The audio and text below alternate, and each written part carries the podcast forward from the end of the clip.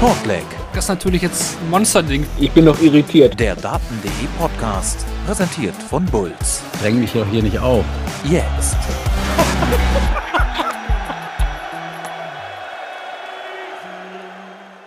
Herzlich willkommen zu einer neuen Folge von Shortleg, dem Daten.de Podcast, presented by Bulls. Heute gibt es die mit Spannung erwartete Vorschau auf die PDC Europe Super League. Die Gruppen sind bekannt. Wir gehen sie für euch durch, erläutern den Modus, den Ablauf und haben dann auch noch ein Interview mit einem diesjährigen Teilnehmer für euch vorbereitet. Die Rede ist da von André Welge. Das gibt's am Ende der Folge. Und am Anfang gehen Kevin und ich die Gruppen für euch durch. Und in dem Sinne, hi Kevin. Hallo, Mensch, der Rhythmus wird immer, immer schneller jetzt. Du hast es schon gesagt. Es geht in die entscheidende Phase des Jahres und deshalb auch immer öfter wir beiden äh, hier zusammen hier zu sehen. Absolut. Ihr könnt Shortleg hören auf den verschiedenen Podcast-Plattformen wie Spotify, meinsportpodcast.de, Apple, Google Podcast oder auch dem Daten.de YouTube-Channel. Und äh, ja, da gibt es auch die Kompaktfolgen. Da haben wir auch noch ein paar Infos für euch am Ende der Sendung. Die gibt es äh, auf Patreon auch und auf Spotify per, per Abo, falls äh, Fragen sind oder ja, Kritik auch gerne, wenn die natürlich berechtigt ist, dann immer gerne an uns, an die Social Media Kanäle von, von Daten.de. Lasst uns ein Follow da. Das hilft uns sehr. Und wenn ihr Shortleg oder Daten.de unterstützen wollt, da gibt es mehrere Möglichkeiten wie Patreon, ein Twitch-Abo dalassen, Affiliates von The Zone zum Beispiel. Also da wisst ihr mittlerweile ja auch bestens Bescheid. Ja, wie sieht der Fahrplan heute aus? Ganz, ganz simpel eigentlich. Wir haben für euch die Vorschau auf die PDC Europe Super League jetzt direkt am Anfang und äh, danach gibt's dann noch das Interview, was wir geführt haben mit André Welge. Da könnt ihr euch sicherlich sehr darauf freuen. Viele, viele spannende Infos und ja, das wäre schon eigentlich der Ablauf für heute und wir beginnen jetzt dann eben mit der Vorschau auf die PDC Europe Super League, die ja dann schon in einer Woche beginnt. Wir haben jetzt gerade den ersten 11. NRW ist Feiertag, deswegen nehmen wir heute auch schon ein bisschen äh, früher am Mittag auf. Und äh, in einer Woche geht's dann los in Bitburg mit der PDC Europe Super League 2023. Zunächst mal zum Teilnehmerfeld. Kevin, wie setzt sich das zusammen? Wir haben wieder 24 Teilnehmer. Die Top 16 der letzten Saison sind mit dabei. Ausgenommen da sind Florian Hempel und Ricardo Petechko. Warum? Ricardo Petechko ist schon ganz klar über die Pro Tour für die WM qualifiziert, braucht die Super League also in diesem Jahr nicht. Und bei Florian Hempel ist es halt so, dass nach den neuen PDC-Regeln seit diesem Jahr er einfach nicht mehr spielberechtigt ist, weil er die Tourkarte über zwei Jahre hält und auch in den Top 64 ist. Das heißt, er darf die PDC Super League nicht nutzen, um sich einen WM-Startplatz zu erkämpfen. Ja, dann hat die PDC auch noch äh, Wildcards verteilt. Die gingen an Liam Lawrence, Pascal Ruprecht, äh, Steffen Siebmann und Christopher Tondas. Und der Qualifier ist ja zurückgekehrt. Das haben wir in den Kompaktfolgen alles besprochen. Sechs Plätze wurden da ausgespielt und äh, durchsetzen konnten sich Dominik Grüllich, Michael Klönhemmer, Paul Krone und Markus Kessler über die direkten Qualifier-Siege und André Welk und Arno Merck haben es über die Order of Merit geschafft. Das zunächst mal zum Teilnehmerfeld und Kevin, vielleicht erklärst du jetzt mal, wie denn der Modus und der Ablauf dann ab nächste Woche sein wird. Ja, es, es, sind Dinge, die, die anders geworden sind im Vergleich zu letztem Jahr. Also was gleich ist, dass wir anfangen mit äh, vier Sechsergruppen, die ja nach Stärke dann auch ausgelost worden sind. Es gab sechs Lostöpfe, vier Sechsergruppen sind da und es wird an den ersten beiden Tagen eben eine Hin- und eine Rückrunde in diesen vier Sechsergruppen gespielt. Das heißt, zweimal jeder gegen jeden über jeweils dann immer Best of 11 Legs. Das bedeutet, pro Gruppe 15 Spiele pro Tag, also für jeden 10 garantierte Spiele an zwei Tagen. Und äh, die ersten vier jeder Sechsergruppe kommen weiter. So weit, so wie es in den letzten Jahren eben auch war. In den letzten Jahren folgte dann aber auch noch eine zweite Gruppenphase. Äh, und die wird es diesmal nicht geben. Stattdessen wird ab Tag 3 im K.O.-Modus gespielt. Also wir werden dann von der Gruppenphase übergehen in ein Achtelfinale und dann Viertelfinale, Halbfinale und Finale spielen. Ähm, ja, das, das sind so die, die Grundgeschichten. Ne? Also äh, was wir jetzt noch nicht genau wissen, äh, wie, wie es genau nach der Vorrunde mit den äh, Paarungen weitergeht. Also ob wir jetzt, äh, für mich gibt es zwei vorstellbare Szenarien. Äh, das gespielt wird, äh, das erster Gruppe A gegen vierter Gruppe B. Also dass A und B zusammenhängen, erster gegen vierter, zweiter gegen dritter, dritter gegen zweiter, erster gegen vierter. Oder dass es eben mit A und D und C und B passiert. Leider hat äh, die PDC Europe in dem Bereich noch nicht richtig Transparenz geschaffen. Ähm, da können wir aktuell nur mutmaßen. Aber ja, wir starten mit vier Sechsergruppen. Die ersten vier jeder Gruppe gehen weiter und dann geht es ins Achtelfinale und danach komplett äh, K.O.-System. Genau, so sieht's aus. Ähm, was auch noch wichtig ist, denke ich, zu erwähnen, die letzten beiden der Gruppe, der Vorrundengruppen, die sind eigentlich, wenn es mal so weitermacht wie in den letzten Jahren, wären dann erstmal aus der Super League ausgeschieden. Die müssten sich quasi neu qualifizieren. Ne? Das kann sich ja immer wieder ändern. Haben wir dieses Jahr auch gesehen. Ricardo brauchte zum Beispiel jetzt die Super League nicht. Äh, das kann auch jemand sein, der eine Tourkarte sich erkämpft dann in der Q-School 2024 und dann auch über die Proto zum Beispiel schon sicher ist. Man weiß ja auch nie, ob es die Super League nächstes Jahr noch gibt. Ne? Also das sind natürlich offene Sachen, das ist klar. Aber erstmal sind die safe, sag ich mal, die die ersten vier Plätze dann in den jeweiligen Gruppen belegen werden. Wie wurden die Gruppen zusammengestellt? Also es gab dann auch verschiedene Lostöpfe äh, nach verschiedenen Kriterien, zum Beispiel Tourkarte, PDC-Abschneiden in diesem Jahr, Super League-Abschneiden der, der letzten Jahre. Deswegen äh, wurden da verschiedene Lostöpfe gebildet, sechs Stück. Und äh, so haben wir halt vier Gruppen, äh, sechs Spieler. Der Modus, ähm, ja, am Anfang der Gruppenphase Best of 11 Legs, äh, ganz normal. Und äh, dann soll wohl wie von den European Tour Events gespielt werden. Das heißt, äh, Achtelfinale äh, macht ja auch Sinn bei acht Spielen, bei drei Stunden Übertragung wäre es auch nochmal Best of 11 6, Leg 6 sein. So, mein Gott. Und im Viertelfinale dann ähm, auch noch und dann wird man halt erhöhen. Dann wie von der European Tour gewohnt dann ein Leg mehr benötigt im Halbfinale und dann auch im Finale Best of 15 ich denke, ähm, dass man da jetzt nicht auch die Best of 19 oder Best of 21 wie in den letzten Jahren spielt, weil eben der Finaltag auch sehr gestrickt dann ist. Ne? Also das wäre dann auch ein bisschen lang hinten raus. Ja. ja man, man, möchte halt dieses Mal mit Zuschauern das auch mal wieder probieren. Ja. Das, ja. Letzte, das letzte Mal gab es das 2018 in Düsseldorf im Maritim Hotel an einem Sonntag damals mit Robert Marianovic als Sieger. Äh, davor in deutlich kleinerem Rahmen, ich glaube zwei oder dreimal passiert im Denkmal in Mönchengladbach vor, ich glaube, höchstens 200 Leuten. Da waren wir beiden auch schon mal dabei, Marvin. Ähm, ja, Spazzo gewonnen hat, ja, ich erinnere mich. Ja, ja, und ich, ich war mit Excel nochmal, äh, als Kevin Münch äh, gewonnen hatte. Und das äh, ist interessant, dass man es jetzt nochmal probiert und natürlich dann da Zeiten wählt, die für Leute, die sich das anschauen wollen, vor Ort ähm, erschwinglicher sind. Also jeweils ab 20 Uhr anfängt. Wenn, wenn das nicht so wäre, bin ich mir relativ sicher, äh, dass die Distanz äh, noch mal ein bisschen höher gewesen wäre. Aber man muss halt einfach auch mit, dem, mit der Zeit schauen. Äh, man hätte halt sonst vielleicht auch früher angefangen. Wir kennen das ja aus den Jahren davor. Da war es eigentlich immer so, dass äh, mittags, nachmittags bis in den frühen Abend gespielt wurde. Und das ist eben die große Neuerung in diesem Jahr, dass an den beiden letzten Tagen nicht mittags und nachmittags gespielt wird, weil man da befürchten würde, denke ich, dass, dass sonst das Zuschauerinteresse vor Ort überschaubar wäre. Und das ist ja auch blöd, wenn du das dann am Ende äh, ja auch ins TV überträgst. Genau, Stadthalle Bitburg ist der Austragungsort. Sport 1 überträgt an allen Tagen live. Ähm, es geht in den ersten beiden Tagen schon um circa halb eins, viertel vor eins los, dann aber erst im Stream. Sport 1 steigt dann ein paar Stunden später dann ein, aber es gibt halt dann immer pro Spielrunde quasi ein äh, Live-Board, was übertragen wird, was dann auch im Stream auch schon kostenlos auf sport1.de dann zu sehen sein wird. Okay, ich denke, das reicht äh, zum Modus, zum Ablauf. Ja. Das sollte alles jetzt klar sein. Sonst auch gerne nochmal unser äh, Seite bei daten.de, Super League Darts Germany heißt sie da noch, aber ihr findet sie auch auf der Startseite verlinkt. Da findet ihr auch alle Infos, auch zu den letzten Jahren nochmal Werte gewonnen, wie das da abgelaufen ist. Äh, klickt euch gerne mal rein, falls da noch Fragen sind. Natürlich auch gerne bei uns im Forum stellen oder auch an die Social Media Accounts von Daten.de. Wir klären da dann gerne auf. Ja. Dann gehen wir rein in die Gruppen, Kevin. Ich würde sagen, wir starten natürlich dann noch mit der Gruppe A. Wen haben wir mit dabei? Ähm, also Gruppenkopf quasi gesetzt war oder ist Daniel Klose. Dann mhm. haben wir Lukas Wenig, Kai Gotthard, Marco Obst, Michael Hurz und Michael Klönhammer.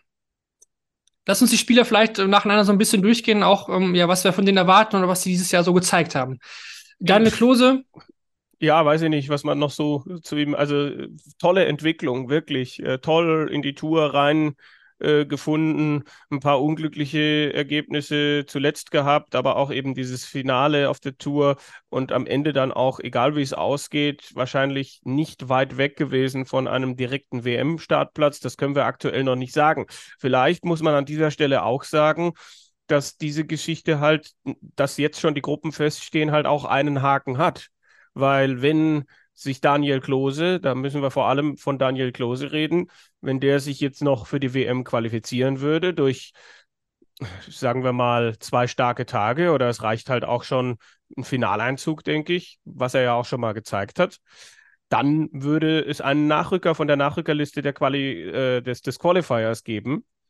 Ähm, und der würde dann, so wie ich das verstanden habe, einfach in diese Gruppe A hineingesetzt. Ein Debütant in Gruppe A, der dann quasi Daniel Klose ersetzt, was natürlich dann die Stärkenverhältnisse in Gruppe A ähm, ordentlich verändern würde. Aber Daniel Klose ist für mich jemand, den ich weit, weit vorne sehe, den ich äh, dieses Jahr auch zu den Titelkandidaten zähle, der mein persönlicher Titelfavorit auch ist.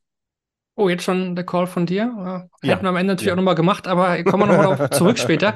Ja, mit dabei auch Lukas Wenig, dieses Jahr in Kiel auf der European Tour in Runde 2. Challenge Tour, denke ich, war jetzt, vor allem das letzte Wochenende war gut, aber insgesamt wahrscheinlich würde man sagen, eher okay. Man erwartet von wenig mittlerweile vielleicht auch schon ein bisschen mehr. Letztes Jahr Halbfinale Super League, für mich auch neben Klose der Mann hier in dieser Gruppe, den es zu schlagen gilt. Also Klose und wenig, denke ich, sehen wir beide hier auf jeden Fall die Gruppenphase überstehen.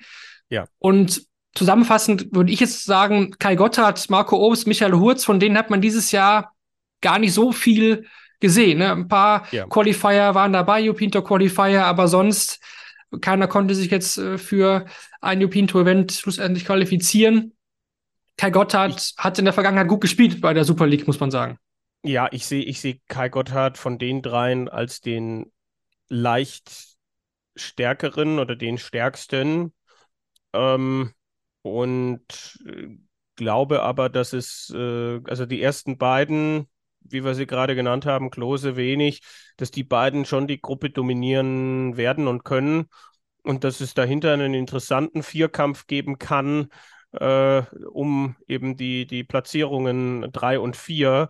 Äh, ich sehe Gotthard da leicht vorne und bin dann natürlich sehr gespannt auf Obst und auch Michael Hurz ist ja, Hurz ist ja schon auch das Urgestein äh, der Super League. Hm, würde mich aber auch nicht überraschen, wenn der Debütant, aber ja auch irgendwie unfassbar erfahrene Oldie, ähm, Michael Klönhammer, hier auf, am Ende auf dem vierten Platz landet.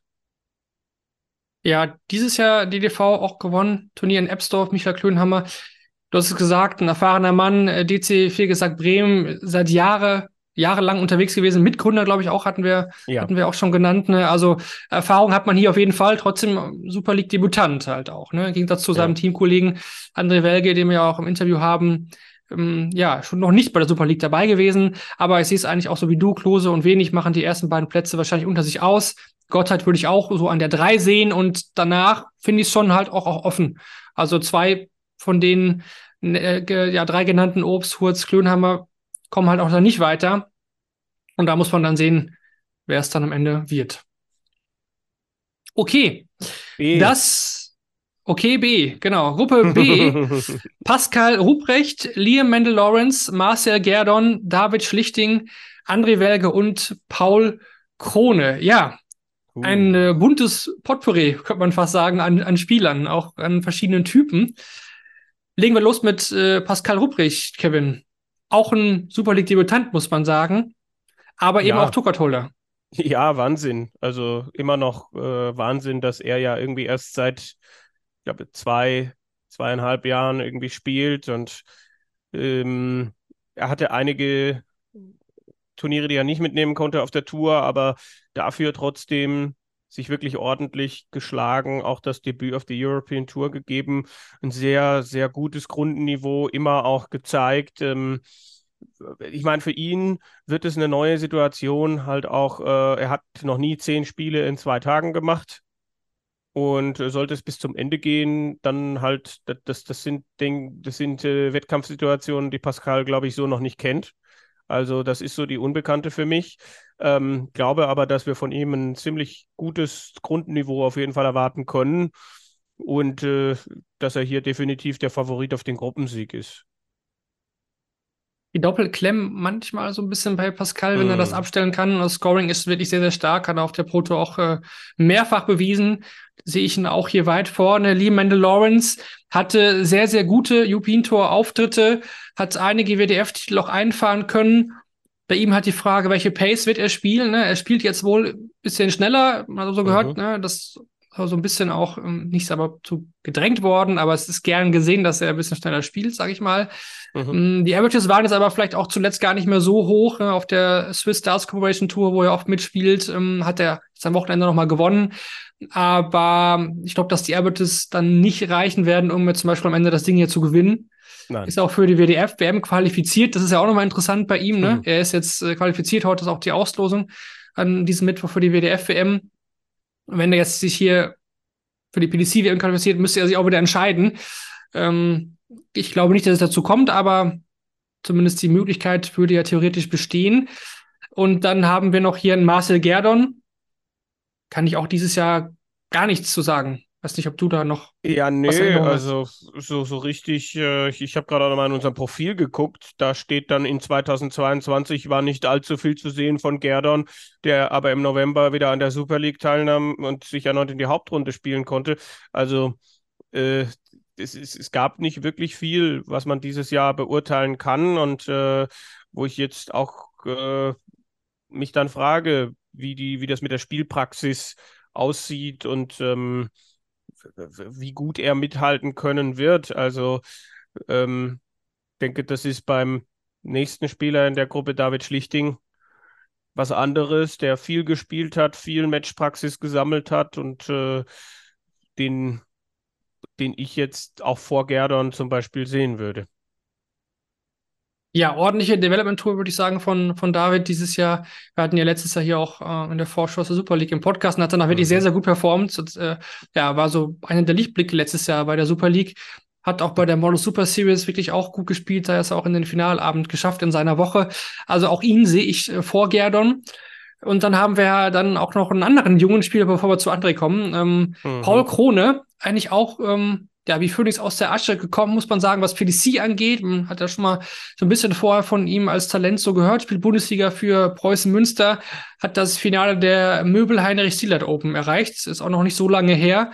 Ähm, hat mich bei den Qualifiern durchaus auch überzeugt. Mhm. Super liegt natürlich ein anderer Schnack und ja, André Welge, was soll man da noch zu sagen? Erfahrung pur. Äh, ja. Qualifier waren sehr stabil. Bundesliga spielt sie immer noch und seiner Vita gibt es natürlich nachher noch mal mehr. Ähm, ja, wie, wie, schätzt du hier ein? Was, was glaubst du, wer, wer kommt durch und wer kämpft hier quasi ums, ähm, ja, ums Weiterkommen? Also für mich Rupprecht und Mandel Lawrence schon äh, die Favoriten.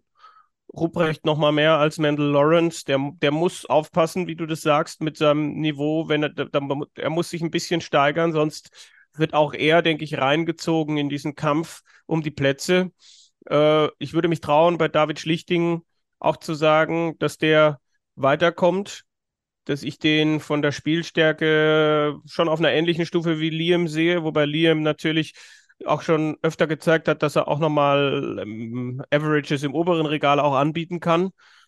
Und dann ist natürlich die Frage, Gerdon würde ich jetzt eigentlich nicht unter den ersten vier sehen. Ähm, Krone wird sehr interessant zu sehen, wie er da reinkommt. Äh, mit Sicherheit auch jemand, der da den einen oder anderen ärgern kann. Ähm, ja, ich, ich traue es André Welge zu, sich hier als Dritt- oder Viertplatzierter fürs Achtelfinale zu qualifizieren. Also wenn ich mich ähm, auf eine Reihenfolge festlegen würde, dann würde ich sogar auf Rupprecht, Schlichting, Mendel Lawrence und Welge gehen. Und dann Krone knapp dahinter. Äh, das sind so die, also, aber für mich ist alles außer dem ersten Platz von der Reihenfolge her äh, sehr interessant. Also Liam kann sich steigern, kann eine, eine klare Nummer zwei sein in dieser Gruppe, kann aber auch schwer zu kämpfen haben mit Platz vier und vielleicht sogar dann hinter André Welge landen. Äh, ja, dies, das ist eine sehr, sehr interessante Gruppe. Äh, und auch bei Marcel Gerdon natürlich, wir wissen, was er spielen kann. Ähm, ich habe ihn jetzt halt erstmal so ein bisschen außen vor, weil äh, ich jetzt nicht glaube, dass da eine riesige Verbesserung auf uns zukommt. Ja, sehe ich ähnlich. Pascal sich auch an der Eins. Ähm, André würde ich aber nicht an der 4 sehen. Ich glaube, ich würde ihn schon vielleicht so 2, 3. Ich glaube schon, dass sich die Erfahrung hier auch auszeichnen wird und auch, ich glaube, einige nicht gegen André spielen wollen, auch später in der K.O.-Phase hm. nicht. Das, das denke ich, das denke ich schon. Ähm, David sich auch vorne und ja, Gerdon würde ich auch auf den sechsten Platz hier sehen und bei Paul Krono weiß ich nicht. Ähm, Wäre auch einer, wo ich sage, ja, der schafft es irgendwie dann auch in die K.O.-Runde, also auf Platz 4 oder so. Also wäre ich jetzt auch nicht so überrascht. Mhm. Mal sehen. Also ich finde ja ein cooler Mix in dieser Gruppe. Wie aus Erfahrung, Welge, Pascal, ein junger Typ, der Sadatokat hat, aber trotzdem alles noch irgendwie neu ist. Bei Liam ja auch. David ist ja auch noch nicht wirklich alt. Also und Paul Krone ja auch nicht. Also das ist schon, äh, André äh, ist ja schon deutlich der erfahrenste. Wahrscheinlich mehr Erfahrung ja. als alle zusammen. wenn man so ja, will. wenn es so bleibt, wäre es natürlich, ist halt so Welge, äh, Welge Achtelfinale wäre halt, wenn, wenn, wenn die Parallele mit Gruppe A, Gruppe A ist, wäre das natürlich sehr, sehr interessant. Ne? Wenn er Vierter werden würde, wäre Klose gegen Welge. Das kann ich mir vorstellen, dass das Daniel Klose nicht unbedingt will. Äh, wenig Welge wäre auch sehr interessant. Äh, gut, Gott hat Welge, okay. Äh, also es sind alles so, so Geschichten, überall wo Welge dran steht, denkt man sich so, oh, okay, äh, da, da, da kann was kommen. Absolut. Dann haben wir die Gruppe B auch besprochen, machen weiter mit der Gruppe C. Da haben wir als äh, Gruppenkopf Dragutin Horvath, Max Hopp ist mit dabei, Franz Rötsch, Christopher Tondas, Dominik Grüllich und Arno Merck. Ah. Ja. Für mich ähm, die Gruppe, bin ich ehrlich, ist die stärkste Gruppe aus meiner, also vom Niveau her engste Gruppe finde ich. Ähm, kann man sicherlich überstreiten, aber wenn jetzt von den Vieren wählen müsste, wäre das für mich äh, die Gruppe C. Starten wir mit Brazzo, ähm, ja, das Ding schon mal gewonnen. Eine starke Challenge Tour gespielt dieses Jahr, einen Titel gewonnen, sich für die UK Open qualifiziert fürs nächste Jahr, wenn es bei den Regeln bleibt. Ähm, Brazzo war der Super League eigentlich immer in Topform. Also mhm. kann man gar nicht fast viel mehr zu sagen, oder? Ja, ist für mich auch der stabilste Spieler hier in der Gruppe. Ähm, den dem ich am ehesten bescheinigen würde, dann hier auch weiterzukommen. Also bei dem ich mir am sichersten bin. Ja, äh, unterschreibe ich, unterschreibe ich ganz genau so. ähm, das große Fragezeichen habe ich tatsächlich ja. hinter Max Hopp gesetzt. Ähm, weil ich einfach nicht weiß, was da kommen wird. Weil wenn man sich jetzt auch das letzte Challenger-Wochenende anschaut, okay, der Montag war in Ordnung, war im Achtelfinale, ähm, aber da waren dann auch viele Averages dabei unter 80 und das reicht nicht. Das wird, das wird äh, hier auch in dieser Gruppe aus meiner Sicht nicht reichen, wenn er das spielt, weil Dominik Grüllich kann ein ganz anderes Niveau gehen, finde ich mittlerweile. Ja. Development Tour einmal Finale, einen super starken Qualifier, auch wirklich hohe Averages teilweise. Den sehe ich hier in den Top 4, auch wenn er ein Qualifier ja. ist, mhm. auf jeden Fall. Mhm. Ja, danach weiß ich auch nicht so genau. Also Franz Rötsch kann auch super Averages spielen, der kann aber auch so mal Spiele erwischen, öfter mal, die dann so 85, so, damit kann man auch schon verlieren. Das ist richtig schwer hier, weil äh, ne, Ton, das würde ich jetzt schon auch sagen, dass der sich in diesem Jahr gesteigert hat. Letztes Jahr war er noch äh, jemand, der, der eher, der, der eher hin, auf den hinteren Plätzen zu finden war. Ähm, ja, und auch Arno Merck, den haben wir länger nicht gesehen, aber er hat definitiv in der Quali auch gute Spiele auch über die 90 gehabt. Da weiß ich eben auch nicht, wie groß sind dann die Schwankungen. Also Merck würde ich, wenn ich mich für einen entscheiden muss, wo ich sage, der kommt nicht weiter, dann wäre es Arno Merck, aber das hauchdünn. Also in dieser Gruppe äh, hat für mich Dragutin Horvath definitiv den Schein fürs Weiterkommen. Und als nächstes, wenn ich mich entscheiden müsste, als nächstes würde ich auch auf Dominik Grölich gehen, den mhm. ich weitersehen würde. Äh, und dann ist natürlich die Frage, also ich irgendwie Rötsch, Tonders, Hopp, Fragezeichen, Fragezeichen. Also glaube nicht, dass Max mit den ersten beiden Plätzen was zu tun hat. Ähm, ist, ist, ist es war ja letztes Jahr bei. Max auch schon eng, ne? Es war letztes Jahr ja auch schon Ja. eng. Es war, ähm, es war jetzt auch nicht souverän. Also Thomas dieses Jahr ein Development Tour Turnier gewonnen. Arno Merck, BDO WM-Teilnehmer von 2011. Um das auch nochmal ja, hier durchzuziehen, Mhm. was an den letzten Ergebnissen oder an den größten Leistungen der letzten Jahren so bei den Spielern gegeben hat. Ich bin hier auch bei dir, Brazos, ich klar auf der Eins, bin ich ehrlich. Ähm, Dominik Gullich Mhm. würde ich auch an die Zwei setzen. Und ähm, ja, Christopher Thomas, glaube ich, will, wenn ich Ja. jetzt ranken müsste, wäre für mich die drei und dann Max Ja. äh, und Rotsch vier, fünf und Merck auch eher, eher Mhm. sechs, aber Max muss hier kämpfen. Also Ja. die alten Lorbeeren bringen hier auch nichts. Ja? Und die haben auch, Nein. die Leute haben auch kein, keine Angst, glaube ich, vor Max. Das ist so. Nein, und Max, das macht mir halt einfach auch Sorgen, dass ich also äh, erstens, ich, äh, was ich so lese und was ich so mitbekomme, er weiß, was das Problem ist. Ne? Äh, dass es jetzt am Wochenende gute Momente gab, dass aber einfach es dann auch, ich glaube, er beschreibt es so, dass dann plötzlich nichts mehr geht vom einen auf den anderen Moment. Und er das daran noch arbeiten muss, arbeiten möchte. Ähm, aber ich habe jetzt Max in den vergangenen Jahren, wenn es in, in Drucksituationen gegangen ist, auch nicht als wirklich stark erlebt, eher im Gegenteil, eher als Hemmfaktor für ihn. Und äh, es wird für ihn in dieser Gruppe nicht leicht. Und äh, auch wenn er die große Erfahrung hat, mittlerweile ähm, zehn Jahre auf der Tour ist, elf Jahre auf der Tour ist, äh, wird das nicht das Faustpfand sein. Er und der Druck und die engen Situationen sind nicht die besten Freunde und das wird für ihn sehr eng. Also wenn Franz Rötsch halbwegs drauf ist, auf Schiene ist, kann Max hier auch Fünfter werden. Ich würde ihn jetzt auch erstmal auf vier tippen, aber äh, ja, bin sehr gespannt, welchen Max Hopp wir sehen und er und die Super League. Die waren nie groß Freunde, auch wenn, auch wenn die Super League ähm, äh, noch in ihrem alten Format unterwegs war. Da kann ich mich erinnern, da war, das waren noch Zeiten, als Max die, die Super League gar nicht gebraucht hat, weil er sich dann für die WME qualifiziert hat. Aber da lag er dann halt auch außerhalb der, der ersten acht und so weiter. Also das ähm, wird, wird für ihn ein, ein ordentliches Brett, doch. Dann bleibt uns noch die Vorrundengruppe D. Nico Springer, Nico Kurz, René Adams, Steffen Siebmann, Manfred Bilderl und Markus Kessler haben wir hier mit dabei. Also Nico Springer, der Gruppenkopf letztes Jahr, die so bittere Finalniederlage gegen Florian Hempel. European Tour war am Anfang des Jahres, war mal mit dabei, immer gut eigentlich, hat da eigentlich immer abgeliefert auf der Bühne. Jetzt zuletzt hat man nicht mehr so viel von ihm gesehen, ne? Weiß man ja auch, woran es äh, liegt, ne? Hat er auch dann viel nochmal beruflich jetzt auch abgeschlossen mit der ganzen Sache. Und äh, jetzt wäre eigentlich die Zeit dann auch da, ne, dass er sich voll auf Dart konzentriert, wenn er das möchte. Ähm, aber wir haben jetzt nicht mehr so viele Anhaltspunkte, außer jetzt, dass er mal ein DDV-Turnier gewonnen hat, zuletzt ähm, lokal halt unterwegs war. Trotzdem für mich hier, ja, eins oder zwei.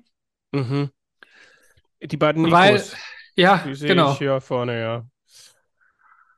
Äh, Nico Kurz wirklich hat mich dann positiv, äh, nicht überrascht, aber positiv mitgenommen mit äh, dem European Tour Turnier zuletzt wieder. Das war dann wieder der Nico Kurz, wie man ihn gekannt hat. Das war unglücklich äh, bei ihm, wenn, als man dann das Gefühl hatte, jetzt kann er sich voll auf den Dartsport konzentrieren, lief es dann nicht mehr so richtig und, und äh, als man gedacht hat, Mensch, mach es doch, aber er konnte und äh, wollte nicht, äh, da hatte man den Eindruck, dass es gegangen wäre, so nach dem Motto. Und jetzt sind wir wieder an einem Punkt, wo man sagen kann, okay, das, was wir da letztens leistungstechnisch gesehen haben, ist wieder absolut gut und absolut konkurrenzfähig. Und deswegen die beiden Nikos für mich hier auch äh, vorneweg.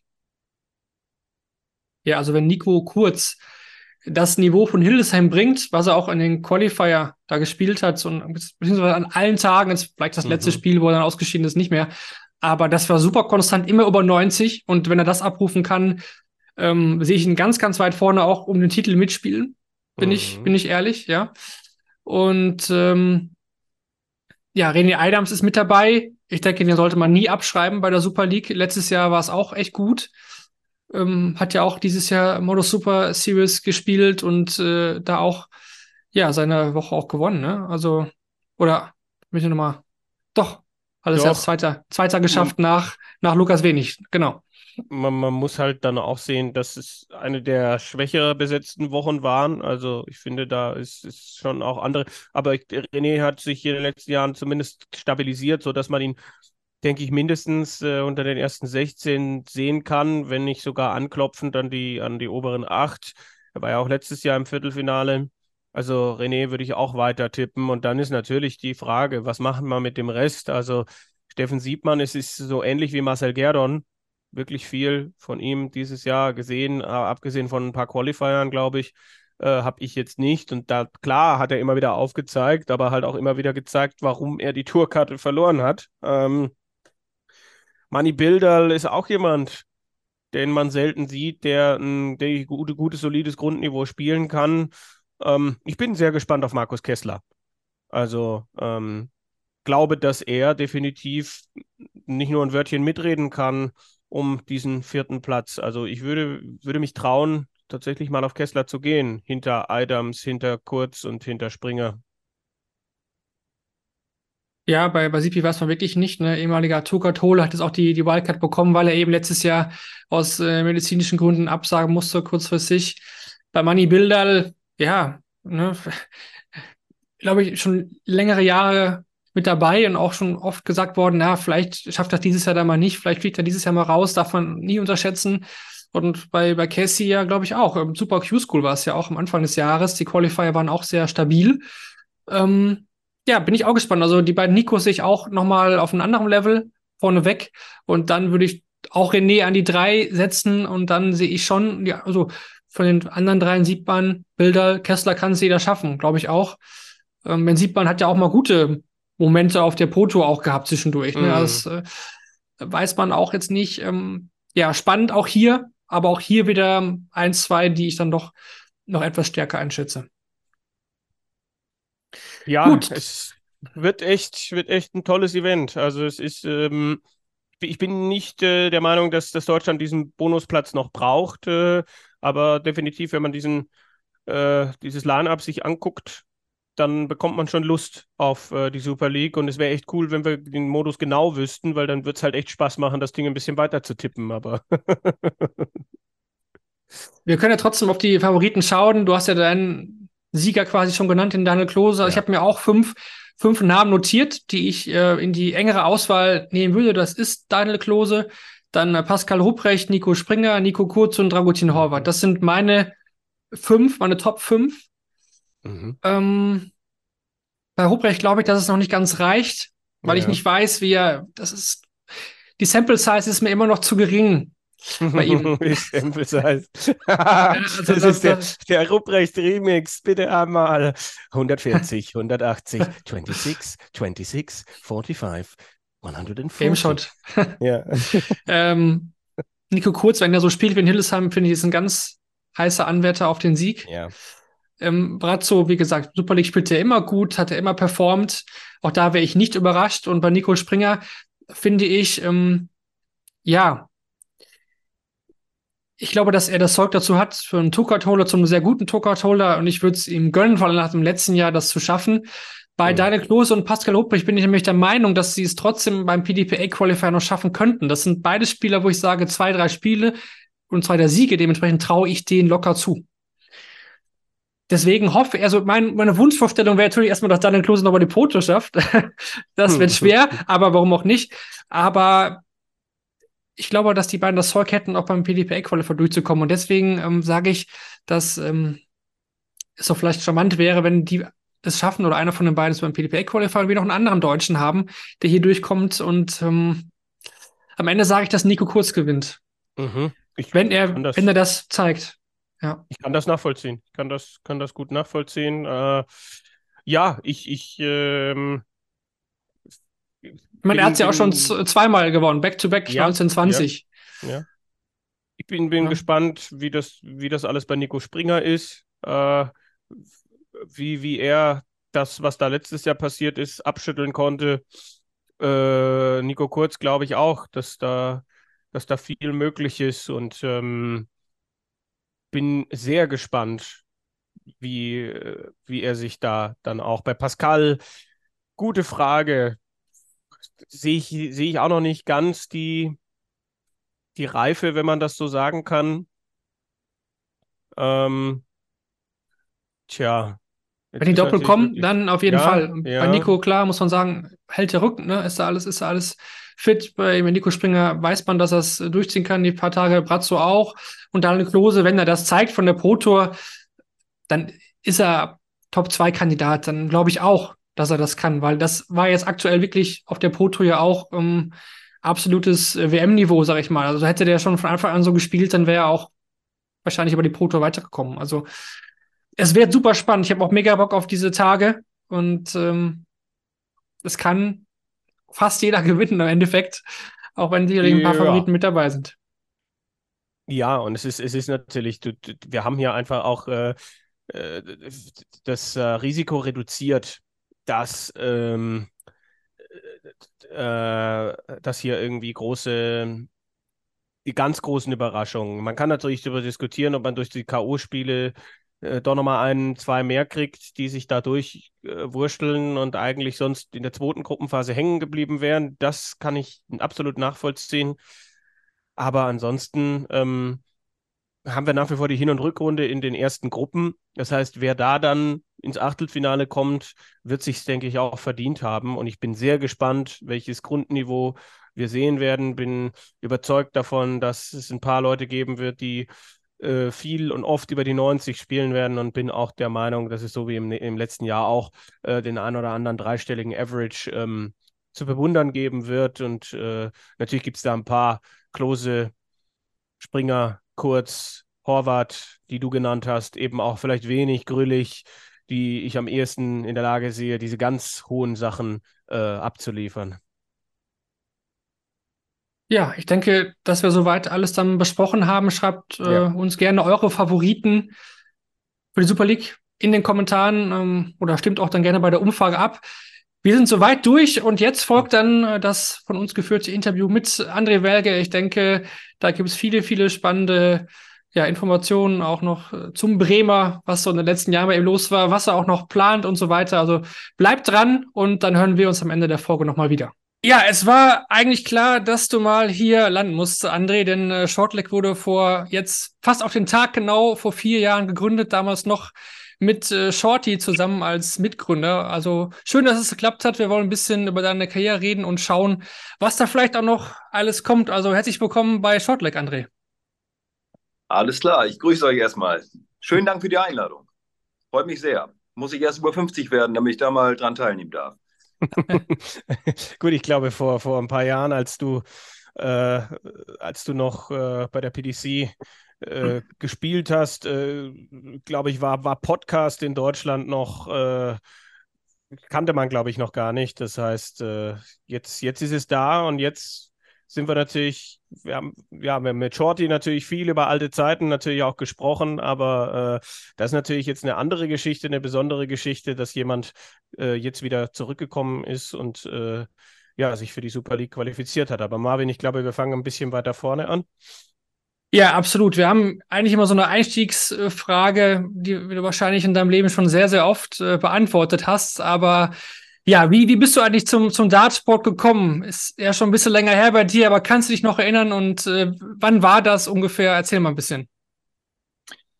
Ähm, ja, wann war das ungefähr? Ich glaube, das müsste so 87 rum gewesen sein. Im Prinzip bin ich im Jugendfreizeitheim hier in Bremen. Äh, da hing ein Dartboard. Ich habe, ja, Interesse halber haben alle irgendwie angefangen zu spielen. Ich habe es auch probiert und äh, ja, da bin ich dann relativ schnell hängen geblieben. Und dann relativ schnell auch ja, in Vereine beigetreten oder wann hast du gemerkt auch, dass da durchaus Talent vorhanden ist bei dir? Ja, bei mir war es so, dass ich, äh, ich kannte Dart so ein bisschen aus dem Fernsehen, äh, war mit den Regeln aber nicht vertraut. Das heißt, ähm, ich habe über wirklich gedacht, wie vielleicht äh, viele am Anfang, dass man auf, auf Bull werfen muss, also auf die Mitte und dass das die meisten Punkte zählt und habe mich äh, mehr oder weniger kaputt gelacht, was die angeblichen Profis in England da so treiben, äh, dass sie da so weit von der Mitte wegwerfen. Und da war ich relativ schnell von mir überzeugt, dass ich ein richtig guter bin. Ähm, ja, und dann hat man aber auch äh, ja, mich dann irgendwann mehr oder weniger ja, darauf hingewiesen, dass man doch äh, auf die Triple 20 werfen sollte. Und ja, dann äh, ging das so nach und nach los. Ne? Das ist schon relativ früh zu erkennen gewesen, dass ich so ein gewisses Talent dafür habe. Und äh, ich hatte auch unheimlich Spaß daran, das kam noch dazu. Und meine ganzen Kumpels hatten auch gespielt und ja, so hat man dann auch äh, sich zum Training getroffen und irgendwann ist man dann einfach mal einer Mannschaft beigetreten. Ja, und dann ging es los. Ne? Es war ja damals eine ganz andere Zeit. Eine PDC hat es noch nicht gegeben. International äh, war es jetzt auch nicht so, dass es irgendwie viele aus Deutschland gab, die irgendwie äh, regelmäßig international gespielt haben oder sich vielleicht auch Profi nennen konnten. Wie hast du die Zeit erlebt und äh, wie ist es dann doch dazu gekommen, dass du dann auch angefangen hast, äh, paar internationale Turniere dann auch äh, zu spielen. Es gab ja dann auch das ein oder andere BDO, WDF-Turnier in Deutschland, soweit ich weiß, wo du dann deine ersten ähm, Ergebnisse gesammelt hast. Ja gut, zu der Zeit muss man sagen, war natürlich erstmal am Anfang alles ziemlich regional stattgefunden. Ne? Das mhm. heißt, äh, es hatten so langsam nach und nach kam auch die ein oder andere Dartkneipe in Bremen dazu. Es wurde halt immer mehr. Dart hat in Anführungsstrichen schon so einen kleinen Boom, zumindest in Bremen, erlebt. Ähm, allerdings nicht medial, sondern halt nur für die, für die Leute, die wirklich irgendwie selber spielen wollten. Und äh, ja, dann ging es auch los mit kleineren Turnieren, die man natürlich dann mitgespielt hat und gerne mitgespielt hat. Ich kann mich noch daran erinnern, in der Anfangsphase waren wirklich, war es in Bremen so, dass du äh, teilweise dann irgendwann am Wochenende fünf, sechs Turniere spielen konntest, also eine riesengroße Auswahl hattest. Und die habe ich auch alle gerne mitgenommen. Ne? Also ich habe wirklich alles gespielt, was ging. Ja, und dann äh, bin ich, glaube ich, damals durch Bernd Hebecker, der, äh, weiß nicht, ob er euch bekannt ist, war ehem ehemalig Nummer 1 in Deutschland, Nationalspieler und halt so ein Bremer Dart-Urgestein.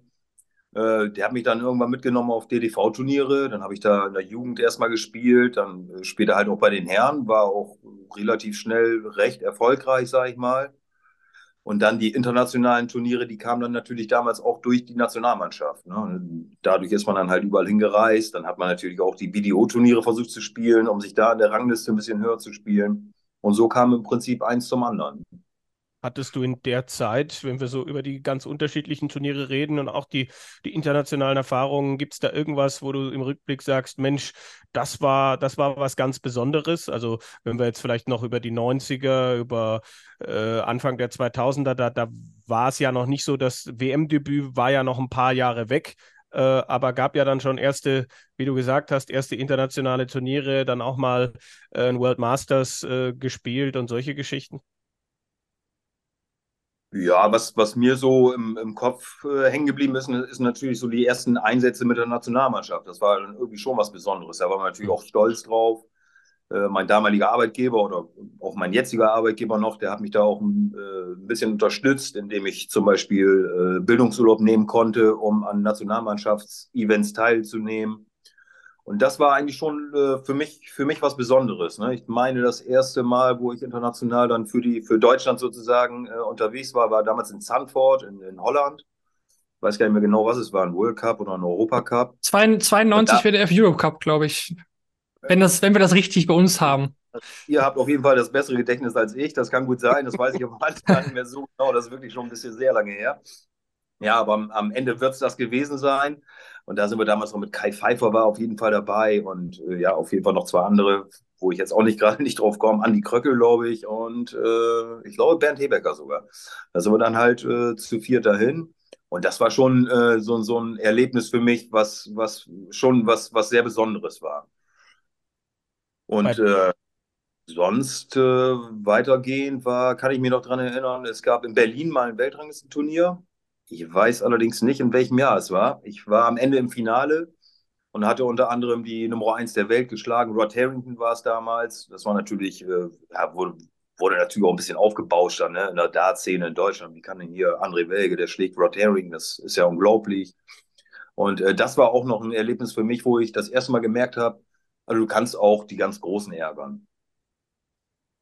Die PDC wurde dann in der Zeit ja auch gegründet. Ich hatte mhm. vor zwei, drei Jahren ein Interview mit Bernd Hebecker äh, in unserer Serie Was macht eigentlich? Fragezeichen.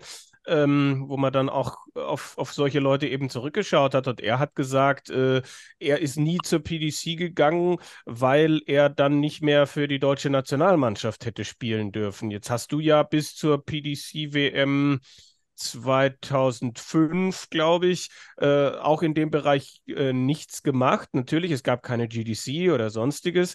Ähm, aber war das mal ein Thema oder war das wie bei Bernd eben auch? Ähm, ja, das äh, weiß ich gar nicht mehr so genau, warum, warum ich da nicht äh, so darauf aufmerksam geworden äh, bin. Also für mich gab es die PDC, glaube ich, zu der Zeit auch gar nicht. Ich weiß, dass Bernd und ich mal eine Anfrage bekommen hatten, dass äh, die PDC gegründet werden soll und dass die auch äh, eventuell halt äh, deutsche, deutsche Dartspieler dabei haben wollen. Diese Anfrage gab es an mich und Bernd damals. Und ähm, da haben wir abgelehnt, weil es auch viel zu zeitintensiv gewesen wäre. Man hätte ja Turniere in England spielen müssen. Äh, damals war die PDC halt noch in den Kinderschuhen. Da war nicht irgendwie klar, dass man da vielleicht auch ein bisschen Geld mit verdienen kann. Das war das Ziel der PDC. Aber zu damaligen Zeit war es halt auch noch nicht, äh, äh, ich sag mal so, vom medialen Interesse, auch in England nicht. Und äh, das war auch am Ende vielleicht nur ein bisschen unsichere Nummer. Ich bin sicherheitsliebender Mensch, ich habe einen tollen Job, ich äh, verdiene ausreichend Geld, dass ich meinen Lebensunterhalt finanzieren kann. Und da dann diesen Schritt zu wagen, weil ich sag mal, wenn, wenn man diesen Schritt geht, dann muss man ihn meiner Meinung nach auch ganz gehen. Da hätte ich am Ende wahrscheinlich meinen Job kündigen müssen. Und das wäre mir zu der Zeit definitiv zu heiß gewesen. Anfang der 2000er habe ich jetzt bei uns als Highlight stehen äh, Finale der Dutch Open mit äh, Niederlage gegen einen gewissen Raymond van Barneveld. Ja, ja bis heute das größte äh, ja, Turnier der Welt, wo du dann auch drei Jahre später mit Shorty aus über 1200 Doppeln das gewonnen hast. Ähm, mit Sicherheit auch etwas, wo du vielleicht noch die ein oder andere Erinnerung hast. 2-1, 2-4, diese, diese Erfolge für dich? Ja, Dutch Open, die äh, bin ich ja öfter mal gefahren. Ich war auch vorher schon zweimal im Finale, das weiß bloß gar keiner. Weil das war, äh, wahrscheinlich war es auch schon das größte Turnier der Welt. Ich war schon zweimal im Doppel im Finale und zwar einmal mit Markus Speer, hier so ein Bremer Urgestein, und mit Bernd Heberger tatsächlich. Ich weiß allerdings jetzt nicht mehr, in welchen Jahren das gewesen ist. Das muss aber irgendwo, äh, ich sag mal, die Mitte 90er Jahre gewesen sein. Mhm. Ja, und dann äh, 2000 oder 2001 war es dann, wo ich im Einzel ins Finale gekommen bin. Das war natürlich, ja, das war schon ein Riesenerlebnis für mich, ne? weil ich sag mal, ich war es gewohnt, wenn ich hier irgendwelche Kneipturniere gespielt habe oder vielleicht mal auch ein DDV-Turnier vor, ich sag mal, 100 Leuten zu spielen. Und damals bei den Dutch Open, da war ja äh, der Hype irre groß. Das ist ja mit Deutschland gar nicht vergleichbar gewesen. Da hatten wir, glaube ich, nachher, ich meine, 8.000 bis 10.000 Zuschauer in der Halle, die natürlich äh, komischerweise nicht für mich waren, sondern für Bahnefeld. Und äh, das war schon ein irres Erlebnis. Auch, ich glaube, als ich das Halbfinale gewonnen hatte, dann wollte ich halt zu meinen Kumpels nochmal eben durch die Halle gehen. Da kam auch sofort Security und sagte, nee, nee, also du kannst jetzt nicht mehr in der Halle gehen. Ansonsten zerreißen die dich da. Also nicht, negativ gemeint, sondern wollen dann irgendwelche Fotos, Autogramme und dies, das, jenes. Und da bin ich äh, mehr oder weniger auch schon abgeschottet worden. Das war natürlich total ungewohnt für mich, ne? weil ich sag mal, normalerweise rennt man da den ganzen Tag in der Halle rum und plötzlich soll man sich da ein bisschen von fernhalten. Das war schon äh, ein besonderes Erlebnis für mich. Finale habe ich leider 4-0 verloren, wenn ich recht in Erinnerung habe. Hatte ich dann leider keine Chance mehr. Aber äh, ja, vor, ich sag mal, vor 10.000 oder auch wenn es nur 8000 waren, Holländern zu spielen in Holland gegen äh, ja, die damalige Nummer 1 der Welt, weiß ich gar nicht, Nummer 2 vielleicht auch. Äh, Barnefeld, äh, holländischer Held, das war natürlich schon äh, ein irres Erlebnis. Und kurz danach dann, dann, ja auch ein Jahr später die erste BDO-WM. 1 zu 3 mhm. gegen Erik Klares verloren. Wie sind genau. deine Erinnerungen an, an Lakeside? Ist ja auch nochmal ein ganz anderer Schnack gewesen. Also Lakeside auch legendär. Ich meine, jetzt spielt man wieder da, jahrelang wie die OWM. Was sind da deine Erinnerungen? Ähm, ja, kam, ich weiß gar nicht mehr, wie ich mich qualifiziert hatte damals. Da bin ich mir jetzt gar nicht mehr so sicher. Auf jeden Fall haben die Dutch Open auf jeden Fall mit reingespielt, da bin ich mir ziemlich sicher. Und ähm, ja, war natürlich auch ein besonderes Erlebnis äh, für mich. War froh, dass Bernd Hebecker damals mitgefahren ist und Shorty, die haben mich da so ein bisschen unterstützt. Und äh, ja, wir sind dann gemeinsam da runtergeeiert. Und äh, im Auto oder? Nee, nee, wir sind geflogen. Wir sind geflogen und dann haben wir uns da irgendwie mit der U-Bahn wieder ins Hotel. Und äh, das war ja ein bisschen außerhalb von London. Äh, dann mussten wir am nächsten Tag, glaube ich, noch nach Lakeside runterfahren. Da haben wir uns ein Taxi genommen und ja, dann ging es irgendwie los. War natürlich auch eine ungewohnte Sache für mich, eine ganz neue Erfahrung, auch live äh, vor Kameras zu spielen, was natürlich auch äh, eher ungewohnt war zu der Zeit. Äh, auf dem Dutch Open war es auch so. Da hatte ich so ein bisschen Erfahrung, aber natürlich äh, nicht ausreichend. Ich kann mich noch daran erinnern, ich war ziemlich zufrieden mit der Auslosung gegen Eric Clares damals, weil den hatte ich nämlich im Halbfinale auf den Dutch Open geschlagen. Und da war ich natürlich guter Dinge. Aber am Ende haben dann äh, meine Nerven doch nicht ganz so mitgespielt. Also ich konnte leider wie so oft mein Spiel nicht auf die Bühne bringen. Habe dann 3-1 verloren und äh, ja, das war es eigentlich im Großen und Ganzen. Im Vergleich zur PDC, wenn man so überlegt, BDO, also ich kenne jetzt beides, äh, ist natürlich ein riesengroßer Unterschied an die Stimmung. Aber das äh, wird ja jeder, der Dart guckt, auch im Fernsehen kommt das ja rüber. Also PDC ist natürlich schon ein bisschen mehr Karneval, sag ich mal, und BDO ist so ein bisschen eher das gesittetere Publikum. Aber war trotzdem eine schöne Erfahrung, die ich nicht missen möchte. Äh, jetzt hast du gerade schon die PDC angesprochen. Da gab es ja. ja dann auch ein WM-Debüt damals noch in der Circus Tavern. Äh, es war auch die ja. Zeit, in der ich tatsächlich als äh, Jugendlicher zum Dartsport gekommen bin und äh, ich habe es damals zumindest im Vergleich zu heute so erlebt, dass ähm, die Stimmung auch damals Mitte der 2000er noch eine andere war. Also äh, wenn es da spannend wurde, konntest du in der, in der Tavern schon auch die, ich sage mal, die berühmte Stecknadel fallen hören. Du hast deine erste PDC-WM dann gespielt, leider auch das Auftaktspiel verloren, mhm. aber, aber war der Unterschied damals schon so riesig zwischen, zwischen BDO und PDC, was du da stimmungstechnisch erlebt hast und wie, wie ging es dir da generell?